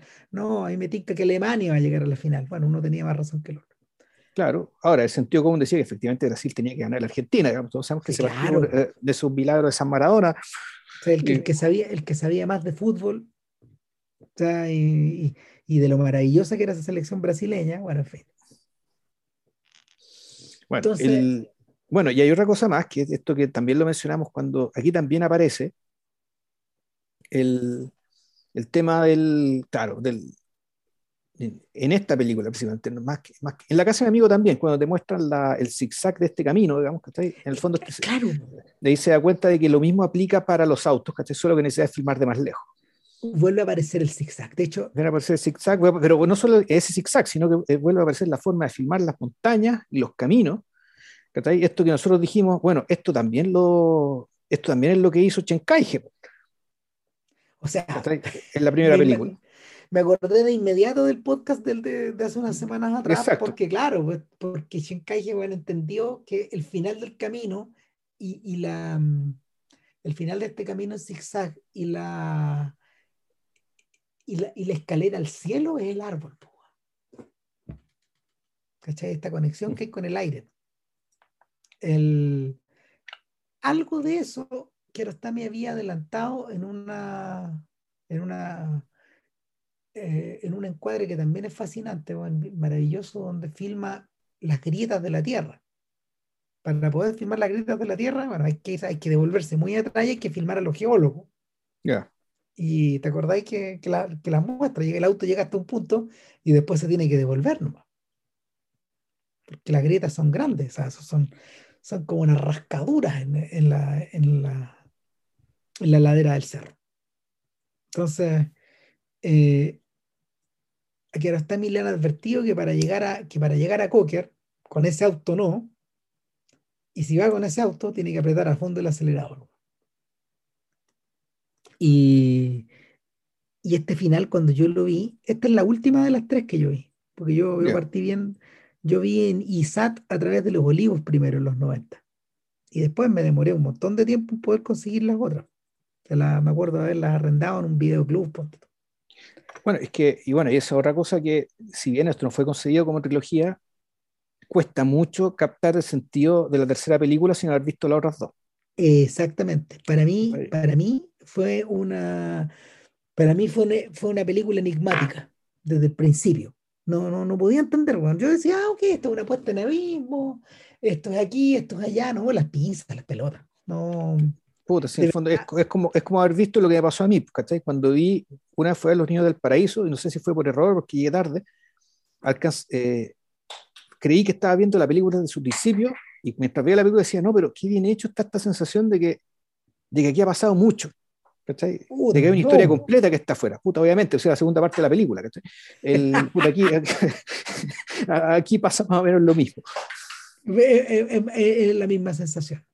Entonces, el, claro, cuando, la secuencia final, la secuencia final es una reelaboración de la aventura de, de la, de la, de la aventura del pequeño Babek cuando va subiendo por esta ladera, ¿cachai? Igual que el auto, y el auto va empinándose mientras el cabro chico en el fondo tenía que ir corriendo, y hay un momento en que, claro, pues al auto la, la montaña le gana y se devuelve, eh, y la música, la música barroca vuelve a aparecer. Y, y, el efecto es tan bello que mejor ni describirlo. Sí, ah, bueno, otra cosa que yo quería mencionar de la película y que me llamó la atención, y que ahora puede ser una interpretación o sobre interpretación aberrante mía, es que la relación del director con Puya, eh, más, que, más que un Sancho, yo diría que en realidad, el, y eso es, interesante, si bien Kiarostami efectivamente fue con su hijo a hacer esta búsqueda. Sí, fue con, fue con, el mayor, pues, con, ¿cómo se llama? Con Bahmat, creo. yo la impresión que tengo es que eh, Puya en cierta medida también es una especie, es una decisión, o sea, esos dos personajes son la, son, son la decisión, o mejor dicho, son dos formas de mirar que que perfectamente podría tener una misma persona. O sea, hay, una, hay, hay interacción, una interacción ahí que más que hablar de opuestos o distintos, eh, pareciera ser que sí, pero en realidad es la misma persona, ya sea o en dos miradas o en dos etapas de la vida, ¿no? O sea, eso, o sea, lo refrenda el hecho de que uno es padre y el otro es hijo. O sea, para, para estos efectos del mismo personaje. ¿Cachai? en ese sentido están tan súper conectados los dos. Sí.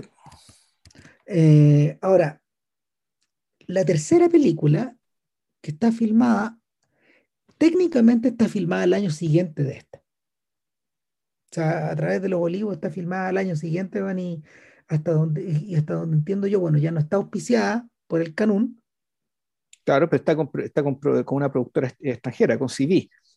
Sí, claro. O sea, es Esta es la primera este, película que, claro, ya es con plata, es con plata externa. Este es el momento, este es el momento en que Marín Karmitz cachó que este weón, cachó que este weón era el futuro y, y, lo, y lo cooptó para MK2 y, y por lo mismo, por lo mismo es más plata.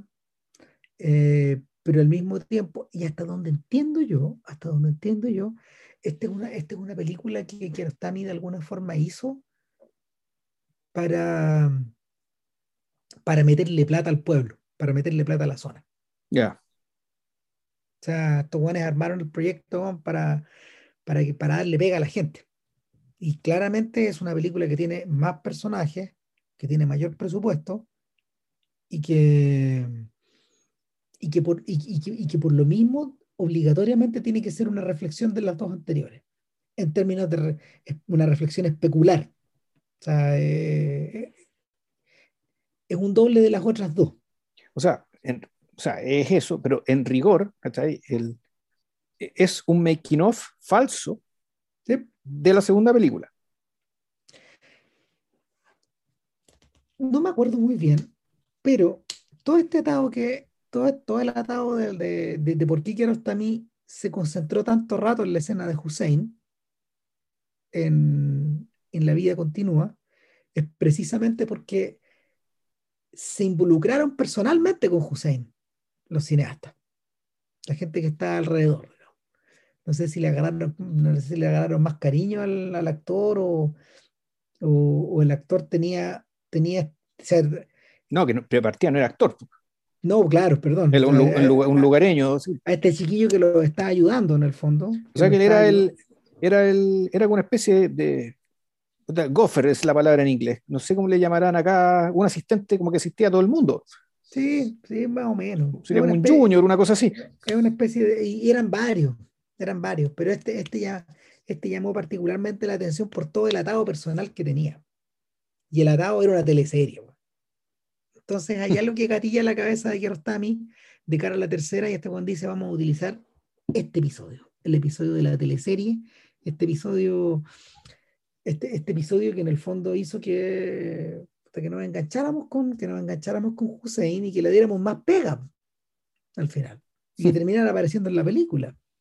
Entonces, acá no hay un Kiarostami falso, hay dos Kiarostami falsos y hay un Kiarostami real adentro en pantalla. O sea, alcanzamos a ver a los tres. Esto es como, esto es como los dobles y los triples que Rui ocupa bueno, en sus películas para representarse el mismo también. Raúl es uno de ellos a todo esto.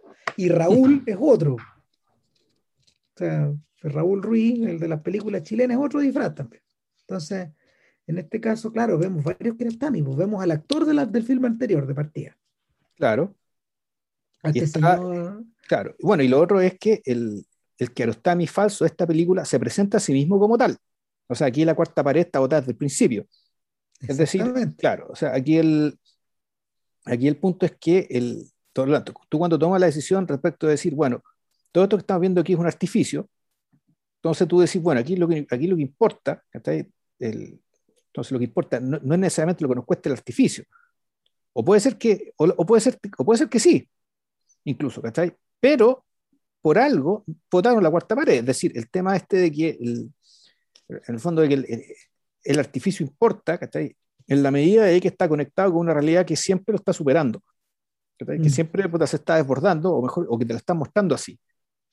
Claro, en, en, este caso se trata de un señor llamado Mohammad Ali Kishabars. Claro, y él es actor profesional. Claro, y un tipo, y, y yo, yo soy el actor profesional de esta película y todos los demás no son actores, explica desde el principio. Claro, fíjate que, fíjate que, que Shabars eh, murió el año pasado, en junio, a los 90 años.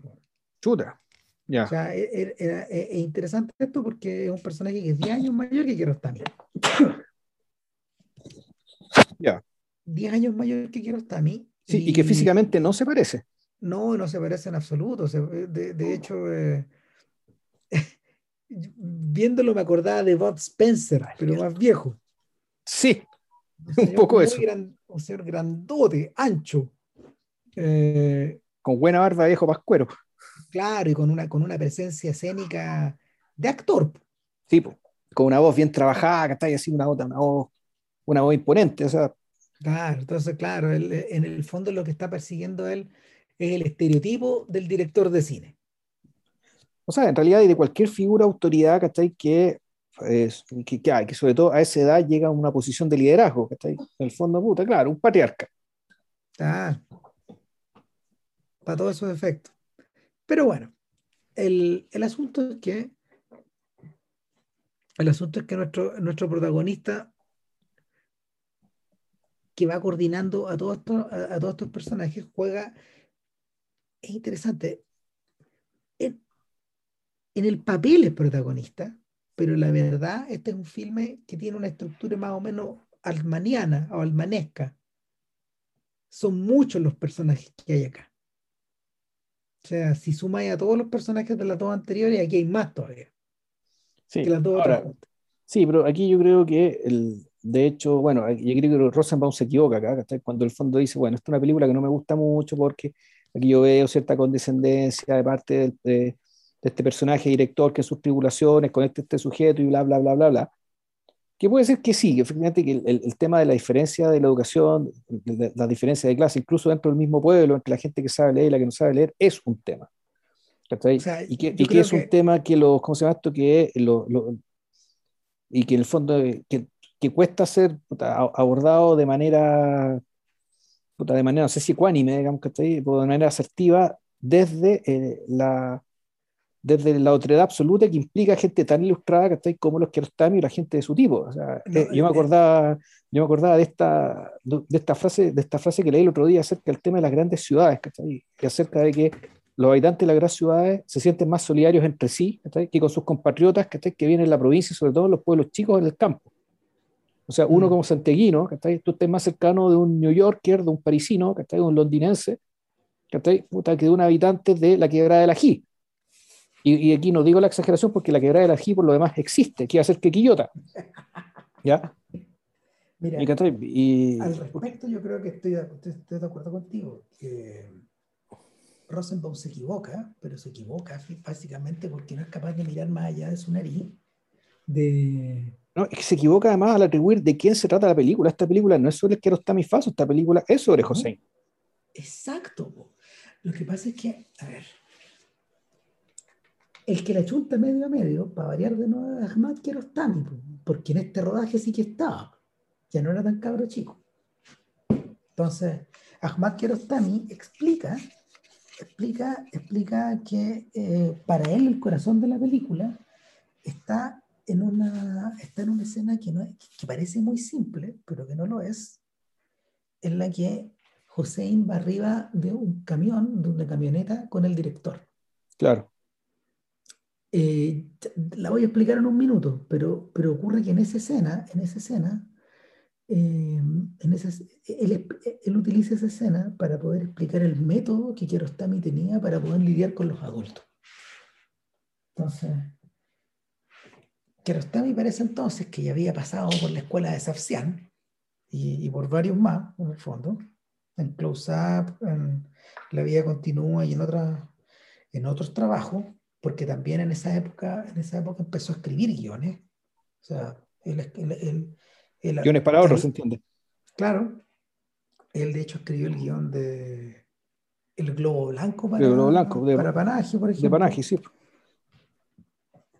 y para otra gente, en fin. eh, él dijo, lo que pasa es que en la noche Hussein nos había contado cuál era su visión de mundo respecto de por qué la gente se emparejaba con otra, o cómo lo hacían para emparejarse, o cómo su visión o su idea de, tenía que hacerlo, tenían que hacerlo. Entonces, Hussein insistía que eh, no hacía sentido, Hussein insistía en que no hacía sentido que el ilustrado, el poco ilustrado, se casara con un poco ilustrado, porque de, qué otro modo, de qué otro modo, por ejemplo, no sé, uno de los dos, el, el marido o la mujer iba a poder ayudar a los cabros chicos con las tareas. Eh, lo, lo, lo decía de ese modo.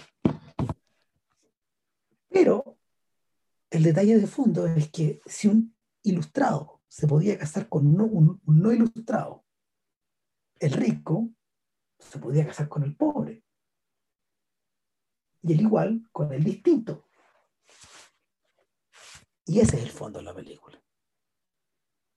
O sea, de una manera, de una manera muy simple, Hussein, este cabro de este cabro pueblo, eh, había dado con lo que Kiarostami estaba había dado con lo que Kiarostami estaba buscando.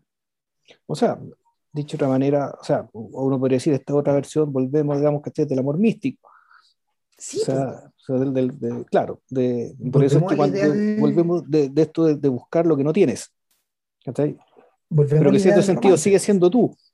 Pero, pero es, interesante, uno puede decir, bueno, sociológicamente esto es una aberración, este tipo está viendo el matrimonio, Como una forma de, puta, como una forma de igualación, De igualar por la fuerza, en este caso la fuerza de institución social, aquello que es desigual. Pero, pero, pero, pero al hacerlo de esa manera, estaríamos cayendo en la trampa de Rosenbaum.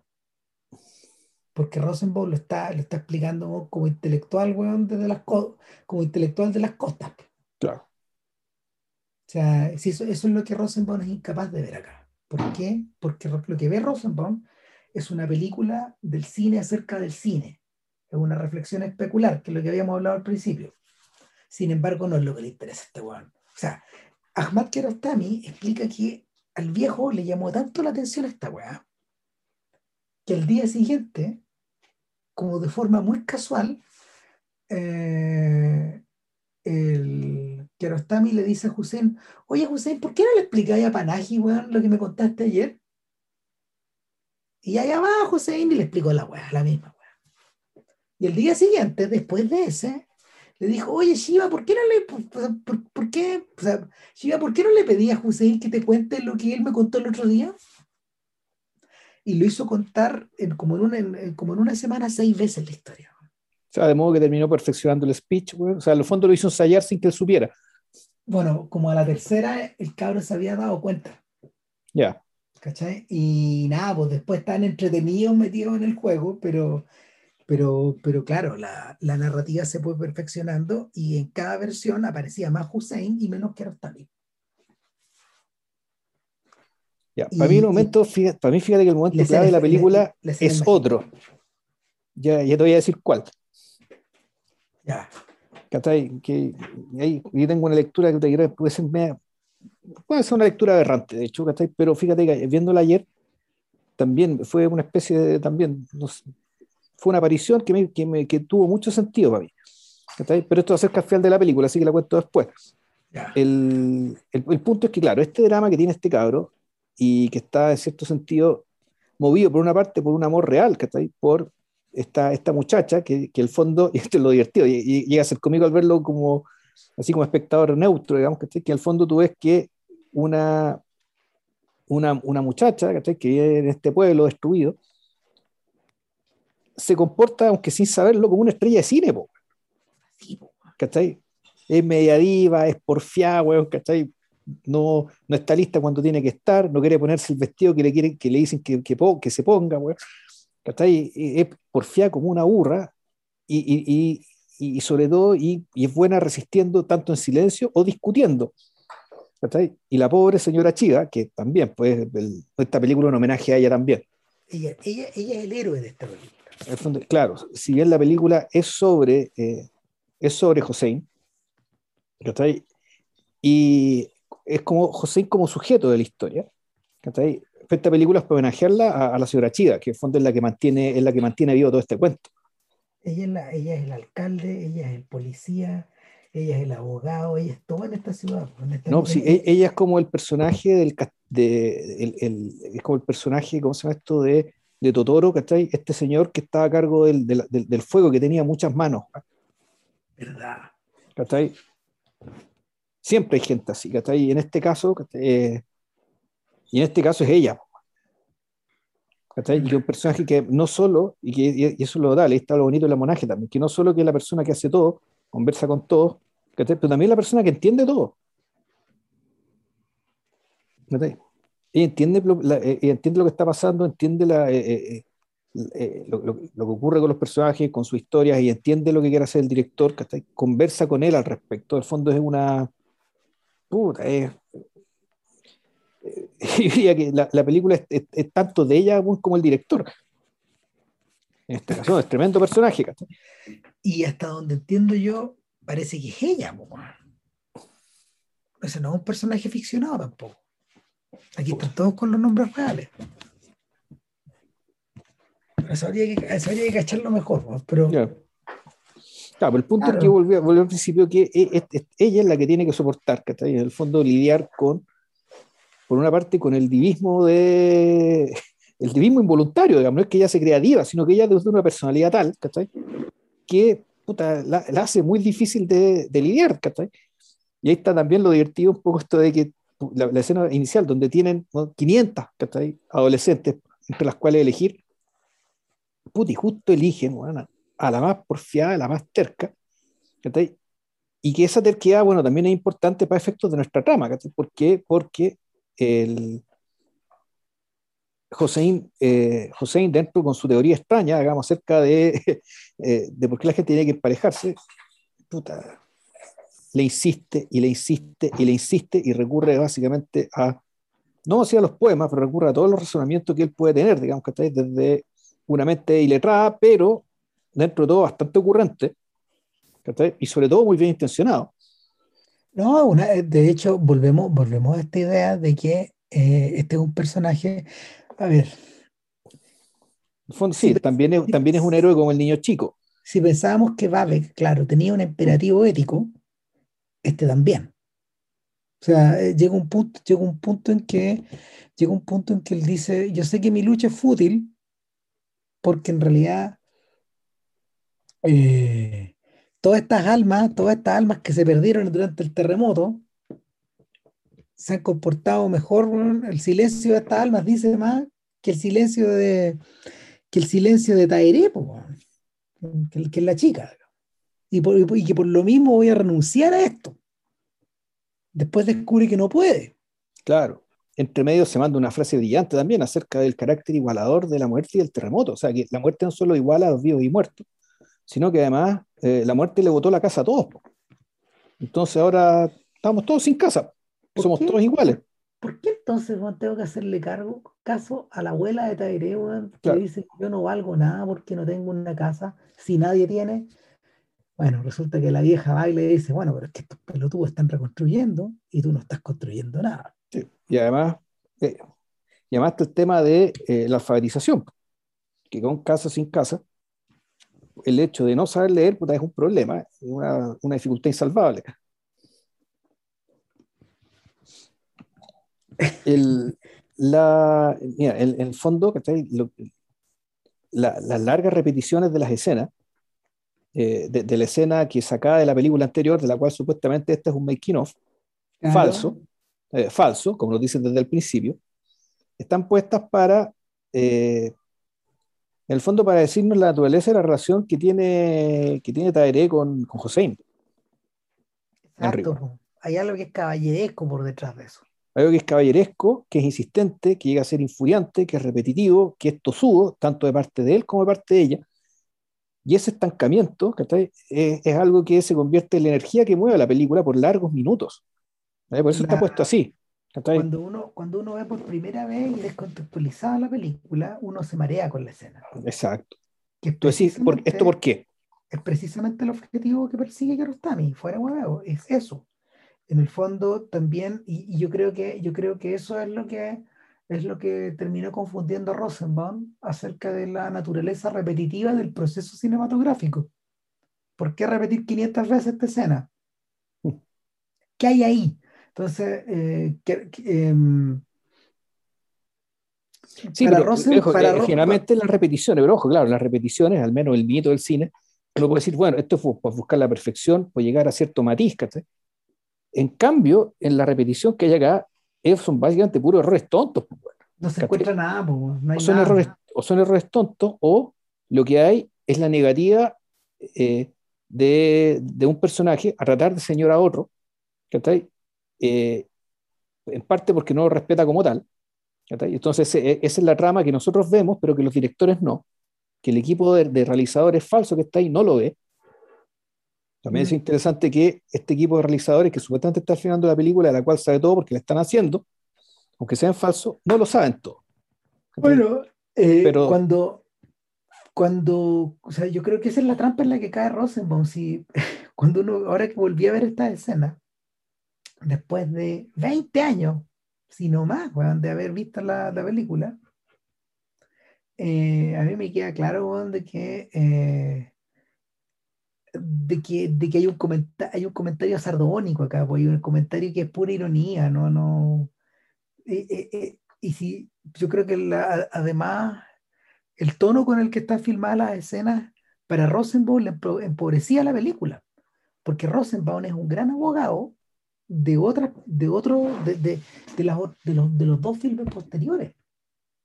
De los dos filmes posteriores, que son eh, El sabor de la cereza y eh, El viento nos llevará. El viento nos llevará, de hecho, creo que la película para Rosa es la película de, de, que es su favorita, creo, ¿no? O sea, yo me acuerdo haberle leído unas crónicas larguísimas sobre la película. Eh, pero, y, y, donde la relación del cine con el cine está más desarrollada. Porque, pura, porque, porque vamos, a, vamos avanzando hacia la abstracción. En cambio, no sé, pues a este se le fue por completo, está, se le fue por completo algo que es súper obvio. Cuando uno ve. Ahora, es súper obvio para nosotros que en realidad vimos las películas pegadas. Sí, y, y, además, eh, y además el paso del tiempo aclara ciertas cosas, Que en caliente uno no ve, ¿no? Claro, bueno, dos apuntes, dos apuntes muy laterales. ¿Dónde aparece el verdadero Kiarostami? El verdadero Kiarostami aparece en un flashback. Cuando van arriba, cuando van arriba de la camioneta, van hay un momento bueno, en que José desesperado más o menos le, le, empieza a explicar todos los atados que tuvo con la abuela. Y a partir de cierto momento y sin aviso, vemos a Joséín en el cementerio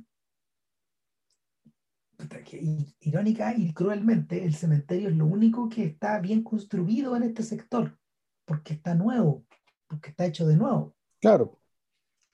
Eh, y, y, y, los vemos internándose a la abuela y a él, discutiendo, discutiendo, ¿cómo se llama? Discutiendo la validez del reclamo de Hussein de querer hacerle la corte a Taire y, en un momento Y uno reconoce inmediato, sí, pues uno reconoce inmediato el lugar donde estaba llorando la guagua en la película anterior. Si es que las vio juntas. Pues José se cruza en la toma, pues, Y uno se siente como en volver al futuro 2, pues, De verdad uno se siente como en volver al futuro 2. Estáis viendo la misma escena que viste antes, pero desde la perspectiva distinta. Y, y es en ese punto donde que no está mi grita Corten, el verdadero que no está, mi querida Corten, ya cabrito, apúrate, apúrate, le dicen. Pasa, weón, delante de la cámara, ya, chao. Sale de la toma, weón. En el fondo es eso. Claro. Y, y en, la, en la escena original de la película anterior, uno alcanza a ver a Hussein, eh, al verdadero Hussein colándose. dejaron la toma, weón. Entonces, bueno, cuando, cuando tú lo ves del revés, ahí está que no está ni al lado de Panaji y al lado del director de foto. Ahí uno lo ve al Real Kiarostami. Ese es un apunte. Y el otro apunte, el otro apunte le ha dado mucha alegría a uno, que efectivamente van, cuando Shiva va circulando por estas calles, se acercan los hermanos Amanpur. Sí, sobrevivieron. Sí, bueno. Y, y, y, y, de una manera, de una manera, como se llama, muy simple, eh, Kiarostami de alguna forma les permite que habiten la película, porque aparecen hartas veces, pero siempre como mirando. En este caso... Pero, al, mismo, este al mismo tiempo no se les concede la importancia, ¿cachai? O sea, no son parte de que, oh, finalmente lo encontramos, un saludo, nada. ¿cachai? se convirtieron en extras ¿cachai? De, de, esta película que el fondo partió con ellos. Que, yo encuentro que es lo más fascinante porque les permite a ellos convertirse en espectadores de esta historia. Mm. O sea, y, y, si en la primera película estaban al centro, si en la segunda formaban parte de lo ausente. Era el fantasma, claro.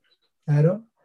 Acá, acá, acá su presencia está integrada de nuevo al, al continuo, al continuo de la vida es súper choro, además, ya, además están, ya están desligados de las ficciones, pues, y, y, el, y, son mucho más grandes ya, pues. Sí, sí pues, están preadolescentes. Mm.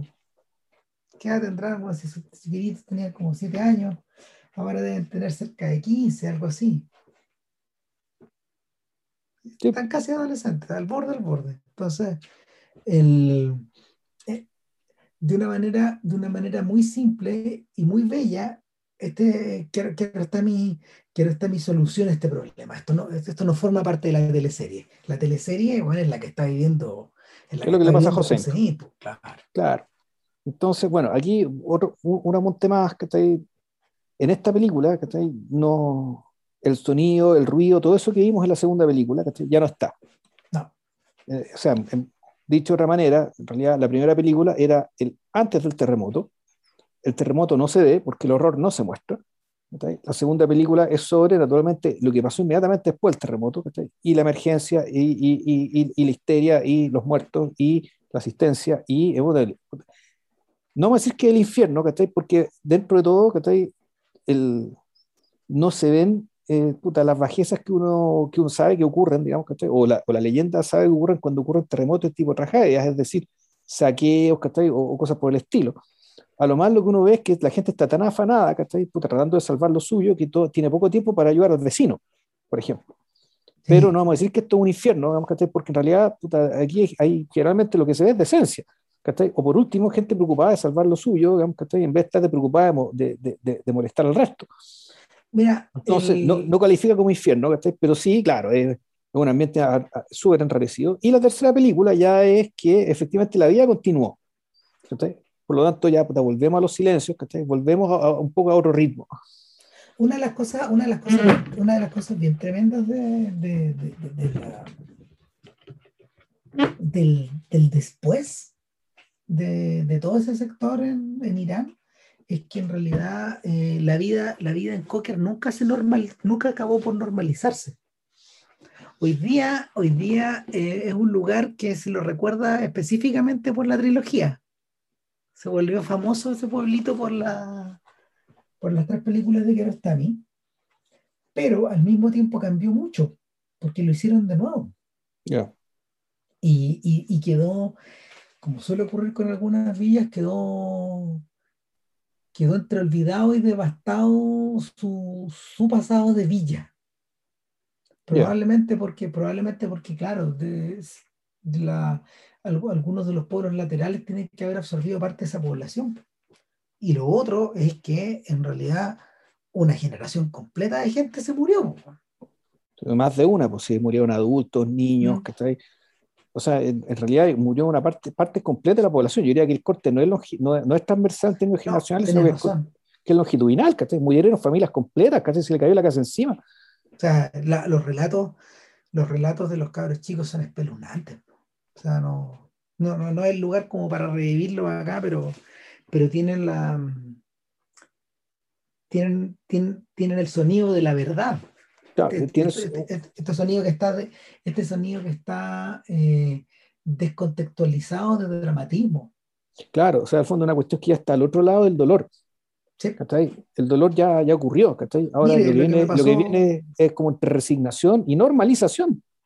Por doloroso que sea, pero es así volvemos a la hueá del mundial.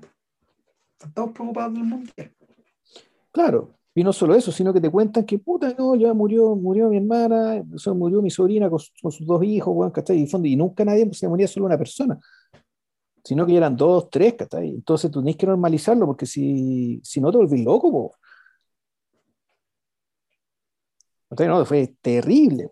Bueno, de cara, de cara al final de la película, eh, de cara al final de la película, mi, mira, me, eh, y me acuerdo del primer visionado que tuve, eh, lo que me pasaba era que en el fondo la estructura, la estructura de esta teleserie continuaba su camino independiente de la forma en que Kiarostami iba haciendo el rodaje. ¿Cachai? La, la, la, la teleserie empezaba a avanzar por su cuenta. Pero no, lo, lo, lo, que, lo que a mí me impresionó en, en, en toda la secuencia final eh, que también es una secuencia sin palabras y que es larguísima esa toma. Sí, es comparable a, la, a, la, de la película anterior. Exactamente, es comparable a la de la película anterior, sí. pero, pero con una distancia mayor todavía. Sí, ahora yo veo, y, y ahí yo, yo, creo que aquí yo voy a meter yo mi cuña respecto de, de qué es lo que pasó aquí. Bueno, aquí voy a contar la el final de la película, cara raja, porque bueno, a esta altura ya asumo que se vio y si no, pónganle pausa y, y la sí. ven y, y, y, siguen con el podcast. No, y además que tenéis que, tenéis que contar por qué es la mejor escena. O más que, no es que sea la mejor, yo creo que eh, es una escena clave, ¿cachai? Y algo que no, no, no se me ocurrió poner por ninguna parte cuando la vi por primera vez, y que tampoco me parece que, que Rosenbaum haya, haya, haya, haya, se haya percatado de ello. Es que una vez que termina el rodaje, finalmente logran la toma, que habían hecho unos, no sé cuántas repeticiones, y no porque la cabra chica finalmente diga la cosa como se lo estaba pidiendo el director, sino porque básicamente José le dice, ¿sabe qué? Ella no me dice señor porque aquí en este pueblo, en esta parte, eh, es normal que las mujeres no le digan señor a sus maridos, por lo tanto, lo que está diciendo ella es aceptable para efectos de la ficción y la verosimilitud. No lo hizo así, pero da a entender que en fondo no es, no, es, no es para nada aberrante que ella no le diga señor a él.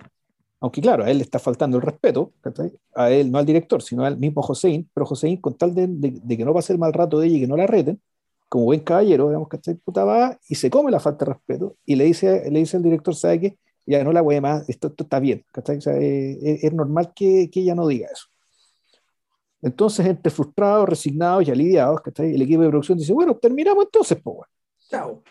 Chao, po puta, eh, ya sirve, sírvete unos té, ¿cachai? Porque eso, eso hacía José, le servía el té, al equipo de producción ya, y recogía cosas, güey.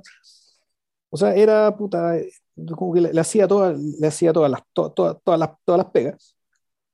Y en eso está que empieza la discusión respecto de, puta, no hay suficiente auto, no cabe en todo, no cabe en todo el mundo, no cabe todo el equipo en la camioneta que hay, no caben los actores, no caben los cabros chicos, o sea, y se arma la tremenda pelea en el equipo. En el equipo. ¿cachai? Y una pelea que nosotros no vemos, sino que escuchamos y donde Taeré está sentada en el auto. ¿okay? Y en, el auto, que esta camioneta que manejaba la señora Chida, y Taeré se aburre de tanta pelea y muy a su estilo se para y se va. José lo mira, eh, eh, José, José, lo, José la está mirando, ¿cachai? y mientras ella se va, y aparece nuestro falso Kiarostami, es decir, el director que es actor profesional, y como entre que lo alienta, no sé si con un par de palabras o incluso con una mirada, ¿cachai? Para que la siga. ¿Ya? Y efectivamente Joséín la sigue. Como ella vive, si mal no recuerdo, vive en Posté, eh, puta, reconocemos la misma, el mismo cerrito, ¿cachai? Con el zigzag del, el sendero del zigzag de la primera película, donde ella va subiendo, ¿cachai? Y él la está siguiendo.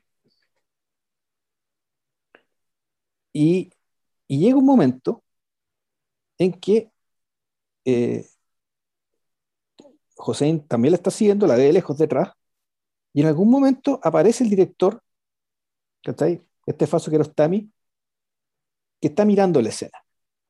Ahora, para mí eso es poco creíble respecto a la distancia involucrada, ¿cachai? Y es poco creíble respecto de lo que, lo que se nos ha mostrado del director también, previamente en la película. Y la cámara lo sigue y en algún momento efectivamente la cámara se detiene en la, en la cumbre del cerro y está la larga escena, ¿cachai? De donde está Taeré caminando a lo lejos, que se aleja, y este otro tipo siguiéndola, hasta que habla con ella y aparentemente ya le dice, le dice que sí, ¿cachai? Y él viene corriendo feliz de lejos, empieza a sonar la música barroca de nuevo, otra música barroca, eso sí, no es la misma de la película, pero lo que yo creo es que todo esto que estamos viendo en realidad es algo que está, en cierto sentido, está imaginado por el director. O sea, que el director se está, eh, lo que está mostrando es cómo el director eh, consiguió el final de esta película en su cabeza. Es un cierre. Claro. Es el cierre que él se creó, y porque la aparición de él en medio del bosque, que es una aparición bien desde la nada, ¿cachai? que no es creíble. ¿cachai? En el fondo esto es algo que él se está imaginando. todo esto es algo que se está imaginando. Y, y, la, y, la, escena final, para mí, creo yo, es cámara atribuida. Es decir, es lo que el director está concibiendo en su cabeza cómo debería ser el final de esta película. Claro. Entonces, por eso a mí, además, si bien esta historia es sobre Joseín, la verdadera naturaleza de lo, que, de lo que esta película es, me parece que es este final. Y esta, y esta puesta en, está puesta en acto de lo que el director consiguió en su momento, mostrándola cómo consiguió esta puesta en acto. Bueno, es, el, camino para la siguiente trilogía, que, que, que está formada por, por, esta película como filme inicial, por el sabor de la cereza y por el viento nos llevará. El viento nos llevará. Que, que, que, es un rumbo, es un rumbo, como se llama, al, cuestionamiento de estas estructuras, a la, a la artificialidad de estas estructuras y a la verdad que se encuentra en estas estructuras. Porque eso, eso es lo que ocurre en las películas que vienen.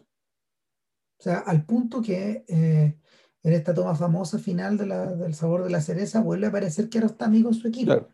Filmando unos milicos, si mal no recuerdo, ¿no? Claro, claro. O, y, y, y, por otro lado están, está, eh, eh, si te, te, acordáis que en el viento nos llevará un personaje que se cae un hoyo.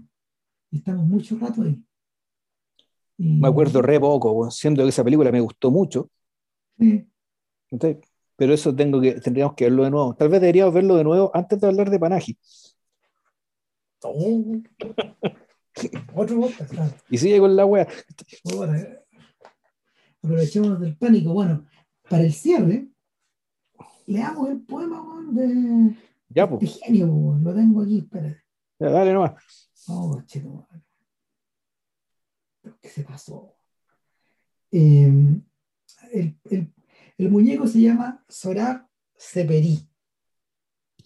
Y él, es un poeta contemporáneo, un poeta antiguo, porque eh, eh, es, un poeta, es un poeta que es contemporáneo. No, no, no un sujeto tan antiguo, si lo estuvo buscando. Ya. ¿Dónde está la casa del amigo? Fue al alba cuando el jinete hizo la pregunta. El cielo se detuvo, el transeúnte entregó a las tinieblas de arena la rama de luz que tenía en los labios. Luego señaló con el dedo a un sauce blanco y dijo: antes de llegar al árbol hay una alameda más verde que el sueño de Dios, de donde el amor es tan azul como el plumaje de la sinceridad. Irás hasta el final de esta calle que parece que aparece pasada la adolescencia. Luego torcerás hacia la flor de la soledad. A dos pasos de la flor te detendrás al pie del alto surtidor de los mitos de la tierra. Allí te envolverá un pánico transparente. En la intimidad fluida del espacio oirás cierto crujido. Verás a un niño encaramado en un pino alto, dispuesto a coger los polluelos del nido de la luz, y le preguntarás, ¿dónde está la casa del amigo? El poema está dedicado a Bulgasen Saidi. Se pasó. No. Ya, pues. Después de eso, y para no correr el riesgo de decir huevas, eh, damos por terminado el podcast de hoy. Y eh, yo creo que hay, que hay que dominarse, hay que controlarse, bueno, y mejor ciñámonos a lo que está planificado. Y la próxima semana, en principio, hablaríamos del cine clandesta de Jafar Panahi. Claro. Es decir, yo creo que el, foco estaría en las últimas dos películas, pero creo que deberíamos hablar, aunque sea un poquito, de, de las dos primeras también. Claro, ah, dicho muy en corto, Panahi es un personaje que tiene como tres periodos en su carrera. El, el, el periodo, el periodo muy dependiente de Kiarostami, apadrinado por Kiarostami, que tiene, que tiene dos filmes fascinantes, el, el, Globo Blanco y eh, Crimson Gold, es una, una, maravilla película. Luego están estos filmes que cuestionadores de la, puntudísimos cuestionadores de la política, de la política de los ayatolas, el círculo y offside, y de ahí para adelante va a estar la debacle cuando lo metes preso. Así que... Y cuando filma clandesta, entonces eso implicó aprender todo lo que, o sea, o aplicar todo lo que aprendió con Kiarostami, Pero a la mala, puta, con nada, literalmente con nada. Y, apostar por superar al maestro. Y además, o sea, y con eso, más que, uno puede decir superarlo, más que quiere hacer más que Kiarostami, puta, quiere ir más allá. Sí. ¿Cachai? Otro universo. Es, montarse sobre esos hombros, ¿cachai? No necesariamente para aplastarlo, digamos, sino que para, llegar a otros lugares. ¿cachai? Y que lo logra, lo logra. Bueno, o sea, las dos películas, las, las últimas dos películas son obras maestras. No, el Taxi Teherán es apabullante. Es de las películas importantes del siglo XX. Sí, puta, por masacre. Y, como decimos siempre, ¿cachai? El, el, en la categoría del, quilote por, del, del quilate por chaucha, ¿cachai? Esta weá le saca la cresta a cualquier cosa. Sí, la cagó. Se pasó. se pasó. Así que nos vemos. Nos vemos, que estén muy bien, coraje y gracias por escucharnos, como siempre. Chao, chao. Chao.